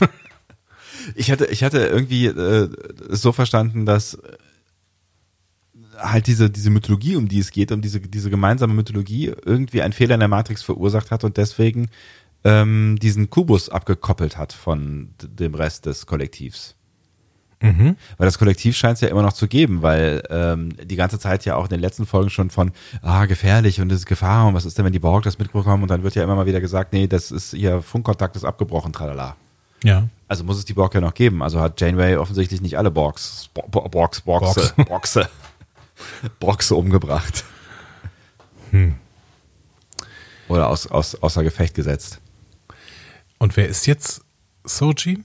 Also ich fand es ja ganz schön, irgendein, irgendein User hatte, glaube ich, auch auf discoverypanel.de geschrieben, ja, aber immer wenn es zwei gab von etwas, dann war das eine gut und das andere böse. Genau, ja. Wie bei Data und Lore oder bei, äh, Picard und seinem Sohn, stimmt, Klon. Klon. Oder hier mit dem Spiegeluniversum die ganzen Nummern, ne, wo Ja. es auch immer zwei gab, einer war gut und einer war böse. Ähm, das wäre ja dann ja ein Hinweis, dass Star Trek offensichtlich auf diese Dualität steht. Hm? Wobei William T. Riker und Thomas Riker hat das da so gut funktioniert. Ja, im Prinzip auch Ja, im ein bisschen. schon. Ne? Genau. Ja, und dann wäre vielleicht Sochi eine Böse, wenn Dash eine Gute wäre. Oder aber die scheißen auf das Prinzip Okay. und kehren es genau deswegen um. Aber warum war denn die Karte hell und dunkel? Weil es die eine ist, die stirbt und die andere, die lebt. Licht und Schatten. Dunkelheit und Erleuchtung. Aber welches Problem haben denn die, welches Problem haben die Romulaner mit den beiden Synth? Und warum sollte Maddox irgendwas programmieren, was böse ist? Na gut, Maddox war kein Sympath. In The Measure of a Man. Aber offensichtlich hat er sich ja gewandelt, hatten wir irgendwann mal festgehalten, sonst hätte Data nicht mit ihm zusammengearbeitet. Das war ja unsere Working Theory. Und dann hat irgendwer auf discoverypanel.de geschrieben, vielleicht hat Data gar nicht so richtig mit ihm zusammengearbeitet und äh, er hat sich einfach so einen Proton von Lore geholt und daraus die beiden geschaffen. Oder von Before. Nee, der war ja, der war ja unterentwickelt. Den haben sie ja sofort Kanon bereinigt. Ab in die Schublade mit dir. Hm. Sochi ist die Zerstörerin. Von was? Von den Borg? Warum, warum würden die Romulaner sie denn jagen? Von Romulus? Meinst du, die versuchen die Supernova irgendwie? Aber das würde ja keinen Sinn ergeben, weil die Jadwash eine jahrhundertalte, jahrhundertealte, Jahrtausendealte, Jahrtausendealte Vereinigung ist, die ja offensichtlich schon seit Jahrtausenden was gegen synthetische Lebensformen hat. Oder uns wird tatsächlich die ähm, Borg Origin Story erzählt, dass die Romulaner in irgendeiner Frühphase, aber so früh sind die ja nicht, das ist Jahrtausende alt, so, so gab es auch keine Romulaner irgendwie. Dass die irgendwie die, die, Borg entwickelt haben oder so. Ja, die Theorie haben wir doch auch schon mal irgendwann. Haben wir die nicht letztes, letztes, letztes Jahr schon mal gehabt? Letzte Woche schon mal, schon mal irgendwie? Ich weiß es nicht. Mir kommt, kommt die auf jeden Fall bekannt vor. Aber warum ist dann Soji die, die Zerstörerin? Von ja. was? Von Romulus. Das macht keinen Sinn. Das macht keinen Vom Sinn. Vom Borg-Kollektiv. Das macht auch keinen Sinn. Warum sollten sie sich dann aufregen? Die regen sich ja alle auf. Die sollten ja, die können ja, die können ja eher froh sein, dass sie vom Borg-Kollektiv getrennt worden sind, oder? Hm. Von der Welt. Welche die Zerstörerin Welt? der Welt. Das wäre das wär Alex Kurtzman, Akiva Goldsman-Style. Wenn alles auf dem Spiel steht. Das gesamte denkende, fühlende Universum. Aber wir haben keine Michael Burnham. Wer soll's retten? Wir haben keine, wir haben keine Signale. Ja, hoffentlich wird das nicht irgend so metaphysischer Scheiß jetzt. Ich dachte, also ich hoffe auf eine, eine etwas handfeste Geschichte, weil bisher war sie einigermaßen handfest, bis halt auf Rhonda. Help me, Rhonda. ja, also ich habe da, ich habe da echt noch keine gute Theorie zu, ehrlich gesagt. Ich habe aber auch ehrlich gesagt noch nicht so richtig verstanden, was da, was da passiert ist. Weil es niemand verstanden hat. Ja, mit diesem Außer Borg offensichtlich der Jadwasch. Jajavasch. Wer kennt sie nicht? Die Grand Dame. ich dachte eher an Jaja Binks. Egal. Oh Gott.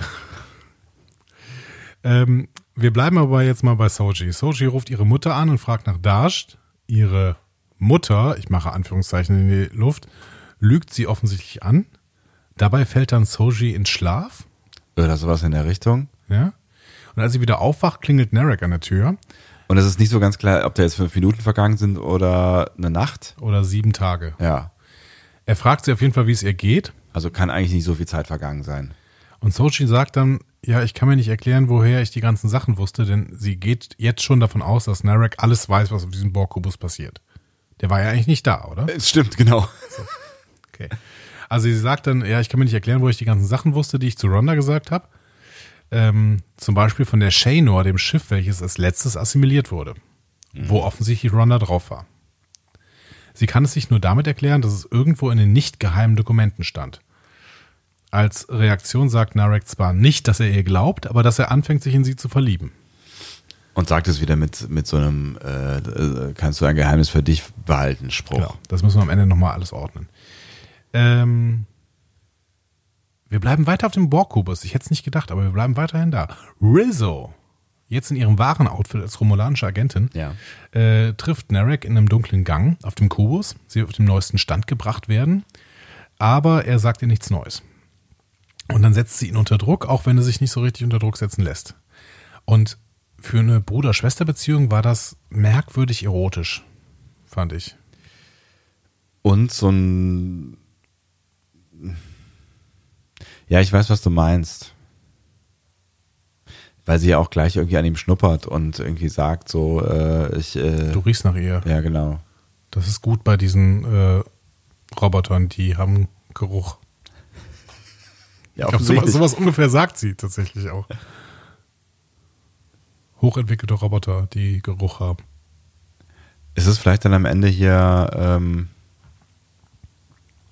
so ein bisschen die äh, Cersei und äh, Dingsbums-Geschichte? Meinst du? Wer Meinst du, das denn ist noch hier gleich? Jamie? Jamie, Meinst du, das ist genau. hier ein Bruder- Bruder-Schwester-Verhältnis? Meinst du, das ist äh, romulanische Inzest am Start? Ja. Ich weiß nicht, vielleicht ist es bei den Romulanern auch gang und gäbe, so wie bei den äh, Targaryens. Achso, ich dachte, bei denen in der Eifel. Was? Vielleicht der Eifel auch Targaryens. Oh Okay, Ja, wir la, gehen la, äh, la, wieder auf Chateau. Picard. Jurati erklärt Picard ihre Teilnahme an der Mission und sie überzeugt ihn damit, dass sie gerade einen Mann für sie umgebracht hat, sie eine aufrechte Mission hat und sie auch helfen kann. Das sind ihre drei Argumente. Das ist okay, finde ich. Das finde ich, finde ich auch völlig legitim. Ja. Allerdings finde ich tatsächlich auch, also das, was, was dann gleich Ruffy sagen wird, ich habe schon noch kurz gedacht, so irgendwie, das ist die Frau, die äh, Commodore O erstmal alles erzählt hat und von der man am wenigsten weiß bisher, so in dieser ganzen, naja, nein, nicht am wenigsten, also, Ja. aber so richtig viel, außer dass sie, dass sie so ein bisschen, so ein bisschen introvertiert und, Genau. ne, also, Also ja, Rios beamt erstmal die beiden hoch und dann treffen, äh, treffen. Dann treffen sie auf Ruffy, die offensichtlich äh, Rios gesagt hat, gut, ich komme auch mit. Und äh, eine Uniform wieder auf, anhat. Ne? Hat sie? Ja, keine Sternflottenuniform. Ach so, ja, sie hat hat, sie hat, genau, sie hatte auf jeden Fall nicht mehr irgendwie ihren Hippie-Stoffsack Genau. an. Ähm, und tatsächlich, also ich finde auch, dass sie einen Punkt hat, ne? dass sie so sagt, ja, wer ist das? Wir wissen, äh, Security-Check wäre mal gut gewesen oder Ja. was? Irgendwas? Also wenigstens irgendwas? Und Picard sagt, aber das ist eine bedeutende Wissenschaftlerin. Ach so. ja gut, dann. Ja. Man kann natürlich jetzt sagen, okay, ja, Picard schaut auf 95 Jahre Lebensqualität, was heißt das? Lebenserfahrung zurück. Und ähm, das, das, was wir alle halt ja irgendwie fühlen, fühlt er auch. Das ist einer der Guten. Ja, irgendwie schon. Ja. Ja. Ähm, Ruffy hat Maddox gefunden auf Free Cloud. Whatever that means. äh, das verrät sie aber erst, als klar ist, dass sie mitfliegen darf. Ähm, und dann fliegen sie zur TNG-Musik los. Sie macht aber vorher noch klar, Klar sagt, darf noch sagen. ach so, Engage. bevor wir dazu kommen, äh, noch um das, das ähm, Verhältnis klar zurück. Sie sagt aber auch ganz klar, ich äh, fliege nur mit euch. Ich habe nur den gleichen Weg wie ihr. Ich will, äh, also sie hat irgendein eigenes Business auf Free Cloud und dann seid ihr auf euch alleine gestellt, wenn wir da sind. Also sie will jetzt, sie ist jetzt nicht quasi. so, so habe ich das nicht verstanden. Ich dachte, sie ist einfach nicht unter dem Kommando von Picard unterwegs, sondern sie ähm, hat verfährt jetzt nach, also weil sie es so will. Nee, sie hat ein eigenes Business da. Also sie hat, sie hat eigen, sie will irgendwas selber klären und sie, äh, sie sagt auch ganz klar, finde ich, sehr klar gehört zu haben, dass ähm, wenn wir da sind, äh, seid ihr auf euch alleine gestellt. Weil sie dann ihr, ihr eigenen Schüssel klären will. Dann habe ich es anders verstanden. Aber das ist ja gar nicht so schlimm. Ähm, okay. Engage. Engage. Engage. Also. Bevor, nein, also wirklich, das hat jetzt teilweise ein bisschen kritisch geklungen. Die Folge hat mir ehrlich gesagt besser gefallen als die, als die äh, zweite. Ja. Ne? So. Ja.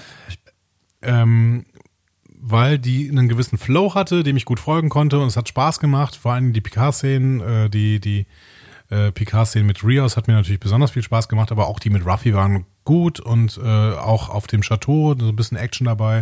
Und es aber sind auch, irgendwie auch beide ganz gute Figuren, finde ich. Genau. Also, ne, die haben Potenzial. und Jurati auch. Ja. Und äh, Die sind doch alle schön unterschiedlich. es war auch nicht so ganz viel schön. Action, also es hat mir alles ganz gut gefallen. Aber für mich werden die Szenen auf dem Borkubus echt zum echten Problem. Weil es mir viel zu willkürlich ist. Also das ist, es ist also sie können das alles auflösen so. Und vielleicht sage ich dann nachher, wow, was für eine geil konstruierte Story. Aber jetzt gerade ist es mir zu viel Mystery und ich kann null an, ich habe keinen Ansatzpunkt. Ich verstehe überhaupt nicht, was da passiert.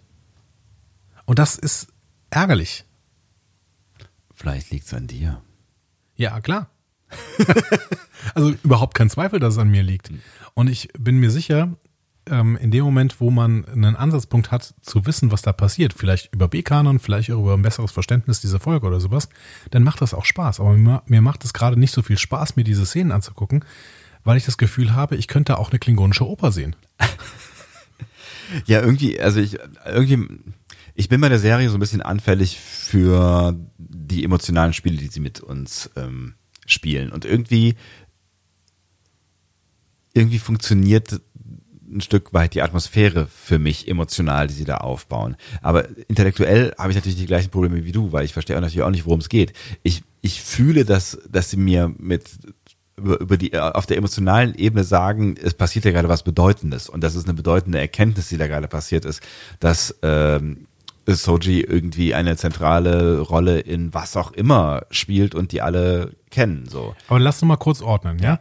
Soji wird vom romulanischen Jadwash überwacht, ist eine Androidin, ist Teil des Wiedererweckungsteams, das von Yu geleitet wird, in dem Borg-Drohnen irgendwie wieder für die Gemeinschaft gewonnen werden sollen. So. Die werden teilweise zerlegt, teilweise werden sie aber auch irgendwie psychologisch behandelt, sodass sie wieder an die Gesellschaft rangeführt werden. So, so viel habe ich, glaube ich, verstanden. Soji hat Informationen über verschiedene fremde Sprachen, die sie plötzlich spricht und auch zu ihrem eigenen Erstaunen über ehemalige Mitglieder des Kollektivs. Das rafft sie selber überhaupt nicht, warum sie die Informationen hat. Sie hat sie aber. Sie hat vielleicht auch irgendwas mit kaputten Submatrixen zu tun. Matrizen. Matrizen, ne? Matrizen. Würde man, Matrix, ich, Matrizen. Ja. ja. Und die, diese, die Ex-Borg, ob jetzt in ihrer Funktion als Romulanerin oder als Borg, das wissen wir auch nicht genau, hält sie für die Zerstörerin, genauso wie irgendein Jadwash-Agent. Das ist das, was wir wissen, oder? Und auch alle aus dem Schiff. Was wir wissen ist, Wir alle, alle aus dem Schiff. alle, alle aus dem, aus dem letzten, letzten assimilierten Schiff dieses Borg-Kubuses. Die waren ja alle, die haben ja alle am Ende noch ge- gemurmelt, irgendwie hier Zerstörerin, tralala, irgendwas. Echt? Ja. Also, Habe ich nicht gehört. Die alle, die, die, die, die Wahnsinnigen da, die da in alle dem in dem Raum Sanatorium, waren, genau. Das heißt, mit diesem Schiff ist irgendwas. haben alle gesagt, Destroyer, Destroyer. Genau. Echt? Cool. Habe ich auch nicht gehört. Wirklich nicht. Aua. Und ähm, das heißt ja, irgendwas ist mit denen passiert. Möglicherweise ja auch nicht in der Gegenwart, weil In der Zukunft meinst du? äh, ja, Meinst du, es, tomorrow, da ents entspinnt sich jetzt eine Zeitreisengeschichte? tomorrow. Tomorrow, tomorrow. Vielleicht wird ja noch irgendwas. Naja gut, überlegen wir mal, was ist denn zerstört worden? Romulus ist zerstört worden Ja. und ähm, der Mars ist zerstört worden, also Teile Ja. des Marses der, ne? und, und äh, Utopia Planetia. Sie könnte natürlich die Zerstörerin des Mars sein. Das macht aber auch keinen Sinn, warum der Jadwash sie dann jagt. Aber das würde zumindest in der Story Sinn ergeben, dass sie irgendwie als Androidenkönigin äh, die Befehlskette, also der Anfang der Befehlskette war. Weil sie so vernetzt ist. Vielleicht, weil die ein neues Kollektiv schaffen. Mit den Androiden, die die Menschen schaffen, schaffen die Borg ein neues Kollektiv über die neue Borg-Queen Soji. Sind die denn frei gewesen, die da ähm, in dieser Zelle, also glaubst du, waren die noch kontrolliert irgendwie durch das Kollektiv oder waren die schon frei? Wer? Die da in Rhonda Zelle, und so? Rhonda und so, genau. Ich glaube, Randa und so waren also so, so halb frei. Die waren nicht mehr am Kollektiv, aber die äh, sind auch nicht komplett irgendwie bewusst, bewusst, bewusst. Punkt. Vielleicht ist Soji am Ende die Zerstörerin dieses Borg-Kubus. Aber wie? Das hast du ja eben schon mal vermutet, aber ich weiß noch nicht wie. Echt, habe ich? Hey, cool, gute Idee. ja, Das mit dem Ahnung. Mars, das mit dem Mars kann ich mir viel besser erklären, dass sie irgendwie die Programmierung gesetzt hat. Durch ein Netzwerk. Aber warum sollte sie den Mars zerstören wollen? Ja. Und warum sollten die Jadwash dagegen sein? Im Moment, die Jadwash sind dagegen, weil dann die Rettungsmission gestoppt wird. Aber das können die ja vorher nicht wissen. Oder? Doch. Also, was heißt denn vorher? Nachher. Die sind jetzt dagegen. Ach so, ja, die sind jetzt dagegen, stimmt. es macht alles noch nicht so richtig Sinn. Die Zerstörerin. Also man muss sagen, das war vielleicht manchmal auch eine Kritik, aber Discovery hat uns das mit den Spekulationen ein bisschen einfacher gemacht. Auch nicht immer. Doch. Also wir haben schon lange darüber nachgedacht. Was ja, aber wir hatten Anhaltspunkte, um über irgendwas zu reden.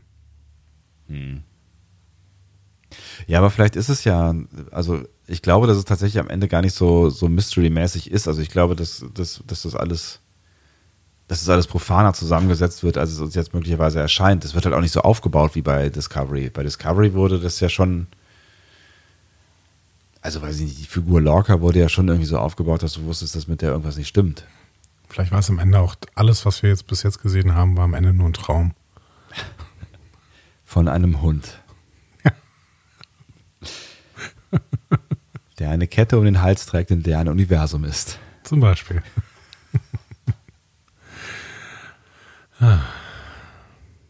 Ich weiß es auch nicht. Ich finde es auch irritierend. Ich weiß es auch nicht. Mich stört es noch nicht so sehr wie di di di dich.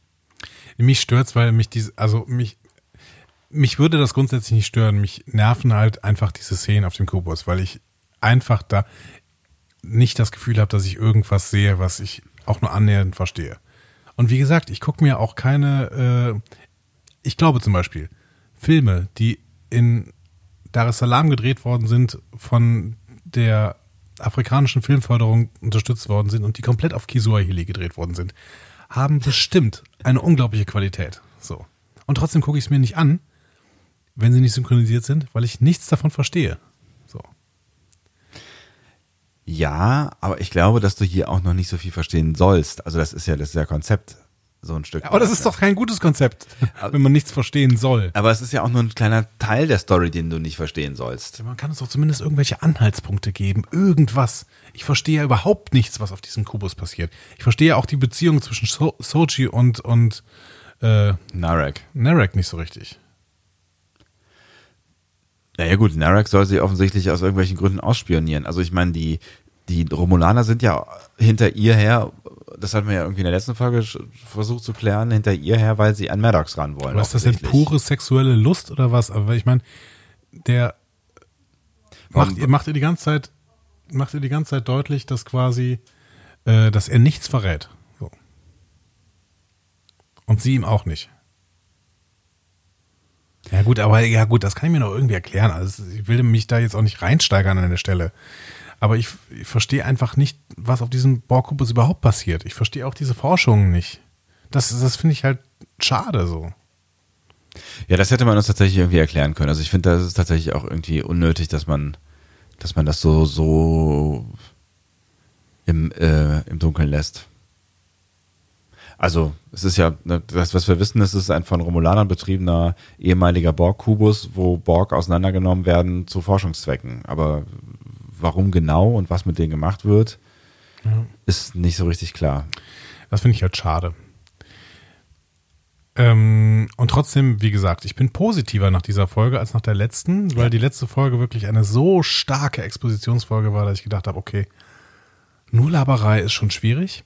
Und hier wirklich äh, Figuren eingeführt werden, bei denen ich denke, oh, das, die haben richtig Potenzial. Da habe ich richtig Bock, mit denen unterwegs zu sein. Ich habe Bock auf dem Schiff mit Rios, seinem MAN, Sochi, Raffi äh, und, und PK natürlich äh, wirklich unterwegs zu sein, mit denen ähm, Abenteuer zu erleben. Das ist cool. Ja, Sochi habe ich gesagt? Nein, Jurati meinte ich natürlich. Ach so, noch, ja, ne? hab ich gar nicht gehört. Aber Sochi Ja. kommt da auch noch irgendwann hin. So. Wenn sie nicht böse ist. Ja, oder, sie- oder sie ist böse und kommt dann trotzdem dahin. Also da habe ich schon Bock drauf. Ich habe da wirklich, wirklich Bock drauf, auf diese Geschichten und mit denen dann Abenteuer zu erleben. Aber das mit dem Borg-Kubus, das ist für mich gerade wirklich ein Problem. Es stört mich tatsächlich gerade noch nicht. Und ich war auch deutlich euphorischer nach dieser Folge als nach der letzten, weil es halt einfach eine Funktionsfolge ist. Du hast es gerade schon klar gemacht.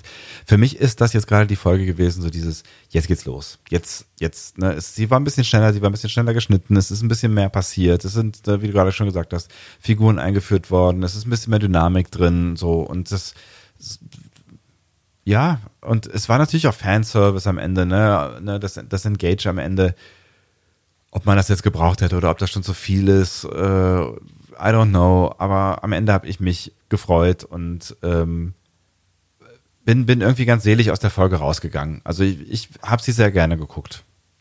Ja, aber nochmal, also so ein, so ein Fanservice, den tue ich mir gerne an. Mhm. Der ist ja, das ist ja keine Selbstzweckhaftigkeit hier.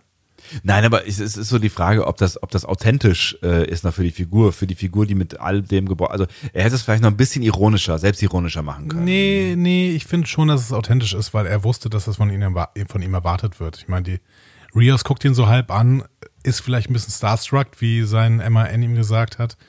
Ähm, Raffi war schon mit ihm unterwegs, Jurati himmelt ihn so ein bisschen an. Der musste schon das sagen, weil ah, jeder weiß, dass Picard jemand ist, der halt engaged sagt. Ja, es ist, es ist am Ende war es, also ich habe mich auch nicht daran gestört. Ich fand es, im Gegensatz, ich fand es schön und wenn dann halt noch irgendwie der, der, der TNG-Soundtrack dazu passend äh, sich im Hintergrund aufbaut, also das ist dann schon, schon, schon, äh, ja, ein kleines feuchtes Auge hatte ich schon. Das ist schön. Ja. Also mein, insofern- mein Daumen geht ja, weiter nach oben. Meiner, meiner auch definitiv. Ich kann total verstehen, ähm, wo dein Problem ist. Aber Und noch, umso schlimmer wird übrigens, wir haben jetzt dreimal den Daumen nach oben gegeben. Ja. Umso schlimmer wird, wenn die, die Auflösung von diesen ganzen Mysteries hier, wenn die die nicht richtig hinkriegen, dann wird's, dann wird's grausam. Dann wird's richtig grausam. ja, da, aber dann war alles, was wir bis jetzt gesehen haben, nämlich völlig für die Katz. Und das wäre total schade. Aber jetzt, finde ich, sind wir an einem Punkt, wo es einfach mega spannend wird, weil das, ähm, ich habe es ja schon zehn oder tausend Mal gesagt, das war jetzt für mich der Prolog. Und jetzt geht's halt los. So, und jetzt, ne, das waren, das waren, Figuren sind eingeführt, Story ist klar. Ähm, ne, also es ist quasi die, die, die, die Settings für die Heldenreise sind gesetzt. Jetzt werden die Segel gesetzt und los geht's. Und ab jetzt alles neu. So, und auch vor allen Dingen auch jetzt für uns ab jetzt alles neu. Wir können jetzt endlich wieder neue Folgen gucken. Ähm, und ich bin sehr, sehr gespannt, wohin uns diese Heldenreise jetzt führt, weil was die Geschichte von, von Picard und seiner Crew angeht, habe ich persönlich überhaupt gar keine Ahnung, was da jetzt passiert. Treffen die jetzt Maddox? Was ist Free Cloud? Äh, Ja. Was passiert, wenn sie Maddox treffen? Ist es wichtig? Ist, äh, treffen die am Ende Data? Gibt es den noch irgendwo? Ist Maddox hinter der Mars-Nummer? Oder gibt es wirklich eine, so, also ab jetzt ist alles völlig random. So. Und ich habe, also völlig offen. Und ich habe überhaupt gar keine Ahnung, wie es weitergeht. Ja. Und insofern finde ich es doch gar nicht so schlimm, dass ich noch nicht verstanden habe, was im, in dem Borg-Kubus passiert. Weil ich weiß auch noch nicht genau, was mit den anderen passiert. Das ist richtig, genau, aber deswegen ist die Fallhöhe ja so hoch. Also ich meine, das ist jetzt keine Damon Lindelof-Serie, aber trotzdem könnte es am Ende sagen, vielleicht sagen sie uns am Ende, dass Picard die ganze Zeit schon tot war und das hat er alles, alles geträumt, weil er im Nexus ist oder so. Oder er ist ein Android. Weil er ausgetauscht wurde und Locutus immer noch äh, Borgkönig ist. Das ist, äh, das ist alles eine grausame Vorstellung. Nein, das wird nicht passieren. Wir werden aber äh, nächste Woche uns die nächste Episode angucken, dann in einem neuen Setting für uns. Äh, wir werden sie nämlich mit euch zusammen gucken. Also nicht mit euch zusammen, sondern also wir werden sie halt dann gucken, wenn sie in dem äh, Streaming-Netzwerk eures Vertrauens erscheint. Genau. Ähm, und werden dann vermutlich in unserem, wenn ihr uns schon was länger kennt, altgewohnten Rhythmus erscheinen, was sowas bedeuten wird wie vielleicht am Sonntag, Ja. Nachmittag, Abend, vielleicht dann aber auch am Montag, Vormittag spätestens dann. Genau, wir müssen mal gucken, wir müssen mal gucken, wann wir dazu kommen. Wir wollen eigentlich sehr, sehr schnell dazu kommen. Ja. Aber ähm, wir haben noch keinen genauen Zeitplan gemacht. Ähm, was wir auch noch, glaube ich, ankündigen können, hattest du mal zumindest mal gesagt, dass wir irgendwie zur fünften Staffel mal, Fünften Folge, meinst zur du? fünften Folge, das Ganze mal live ins Netz hauen? Das können wir. müssen wir mal gucken. Ob Genau, das wir, also das war so eine Idee. Wür- Würde euch das überhaupt interessieren, wenn wir das dann irgendwie, weiß ich nicht, irgendwann sonntags oder sowas mal. Oder Samstagabend. Oder Samstagabend ja, oder sowas. 20.15 Uhr. Schön zur besten Sendezeit. Genau, könnt ihr die Tagesschau mit mal gucken. Popcorn und einer Tüte Chips. Ähm, ja, dass wir das, das einfach mal live streamen und ähm, ihr seid dabei und wir ignorieren euch. Oder so. Wie immer. Ja. Das wäre doch schön, Mensch. Das klingt doch super. Müssen wir mal schauen. In zwei Wochen bin ich in Holland übrigens. Ah ja, stimmt, das hast du schon erzählt. Vielleicht nicht in zwei Wochen dann. Ja. Ja. Wir werden sehen. Wir werden sehen, ihr, kennt das, wenn, ihr- wenn ihr das kennt, dann kennt ihr das. Unser Podcast ist im äh, Fluss. Genau. Wie wird die nächste Folge heißen? Die von äh, Jonathan Frakes verantwortet wird als äh, verantwortlicher Regieführer. Absolute Candor. Absolute Candor. Was ist Candor? Ist das ein Candor, Name? Das ist ein, ist ein Planet, glaube ich, ne? Ist es ein Planet? Candor. Und dann tippten sie beide Candor, die Aufrichtigkeit, Freimütigkeit, Objektivität oder Offenheit. Candor Music Inc. Geschäft in Delaware, New York. Aber das würde ja so Wird das geschrieben? Äh, C-A-N-D-O-R. Ich hab's völlig falsch geschrieben. Dann, wie kann man das denn sonst noch schreiben? Ähm, aber das würde wieder zu FreeCloud und der Idee dahinter passen, ne? So irgendwie die Offenheit, die Objektivität oder Offenheit, Freimütigkeit. Du weißt schon, was die Idee hinter FreeCloud ist? So etwa nicht. Okay. zu dem- Sebastian, zu dem, Sebastian ist einfach ziemlich weit, äh, viel weiter als ich. Ich weiß noch nicht mal, was das Darknet ist, aber Sebastian weiß, was die Idee hinter FreeCloud ist. Die Idee hinter dem FreeCloud, was wir eben mal gezeichnet haben, Alter. Ah, schön. Kendor ist auch ein, ähm, Ich habe schon was im Darknet gekauft, das war aufregend. schön.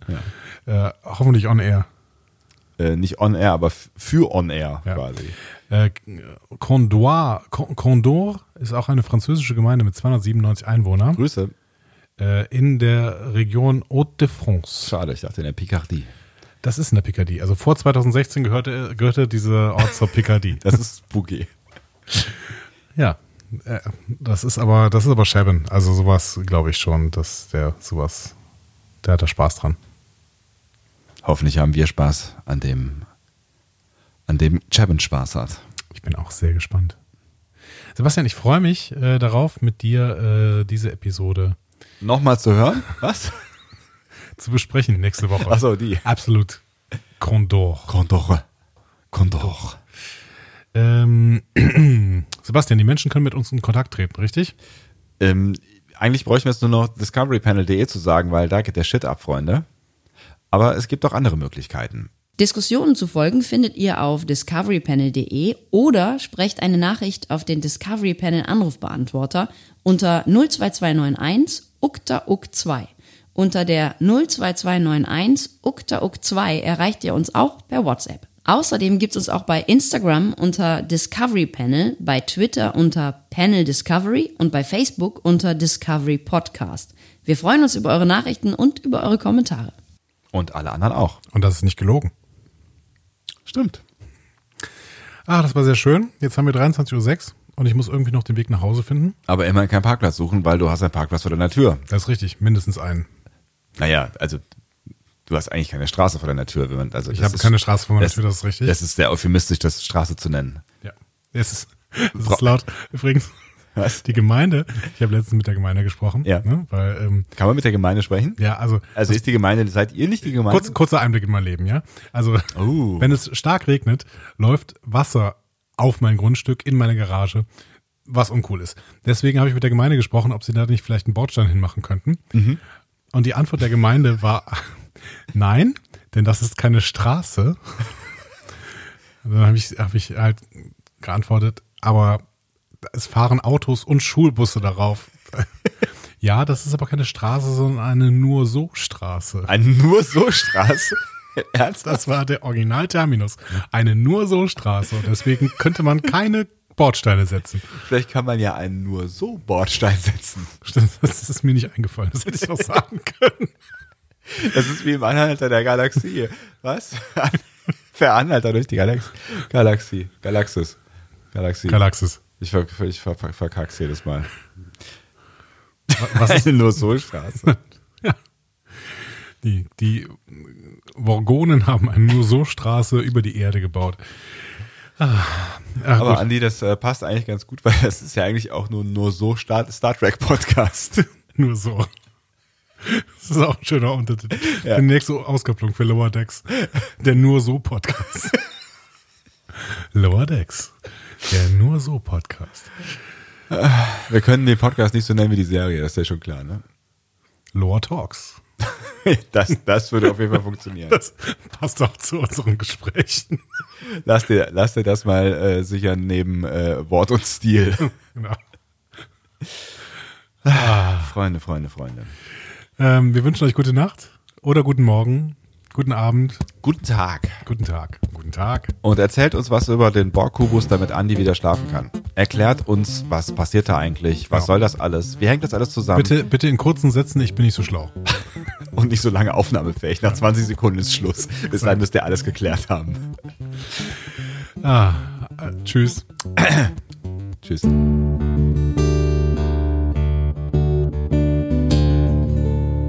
Mehr Star Trek Podcasts findet ihr auf discoverypanel.de. Discovery Panel. Discover Star Trek.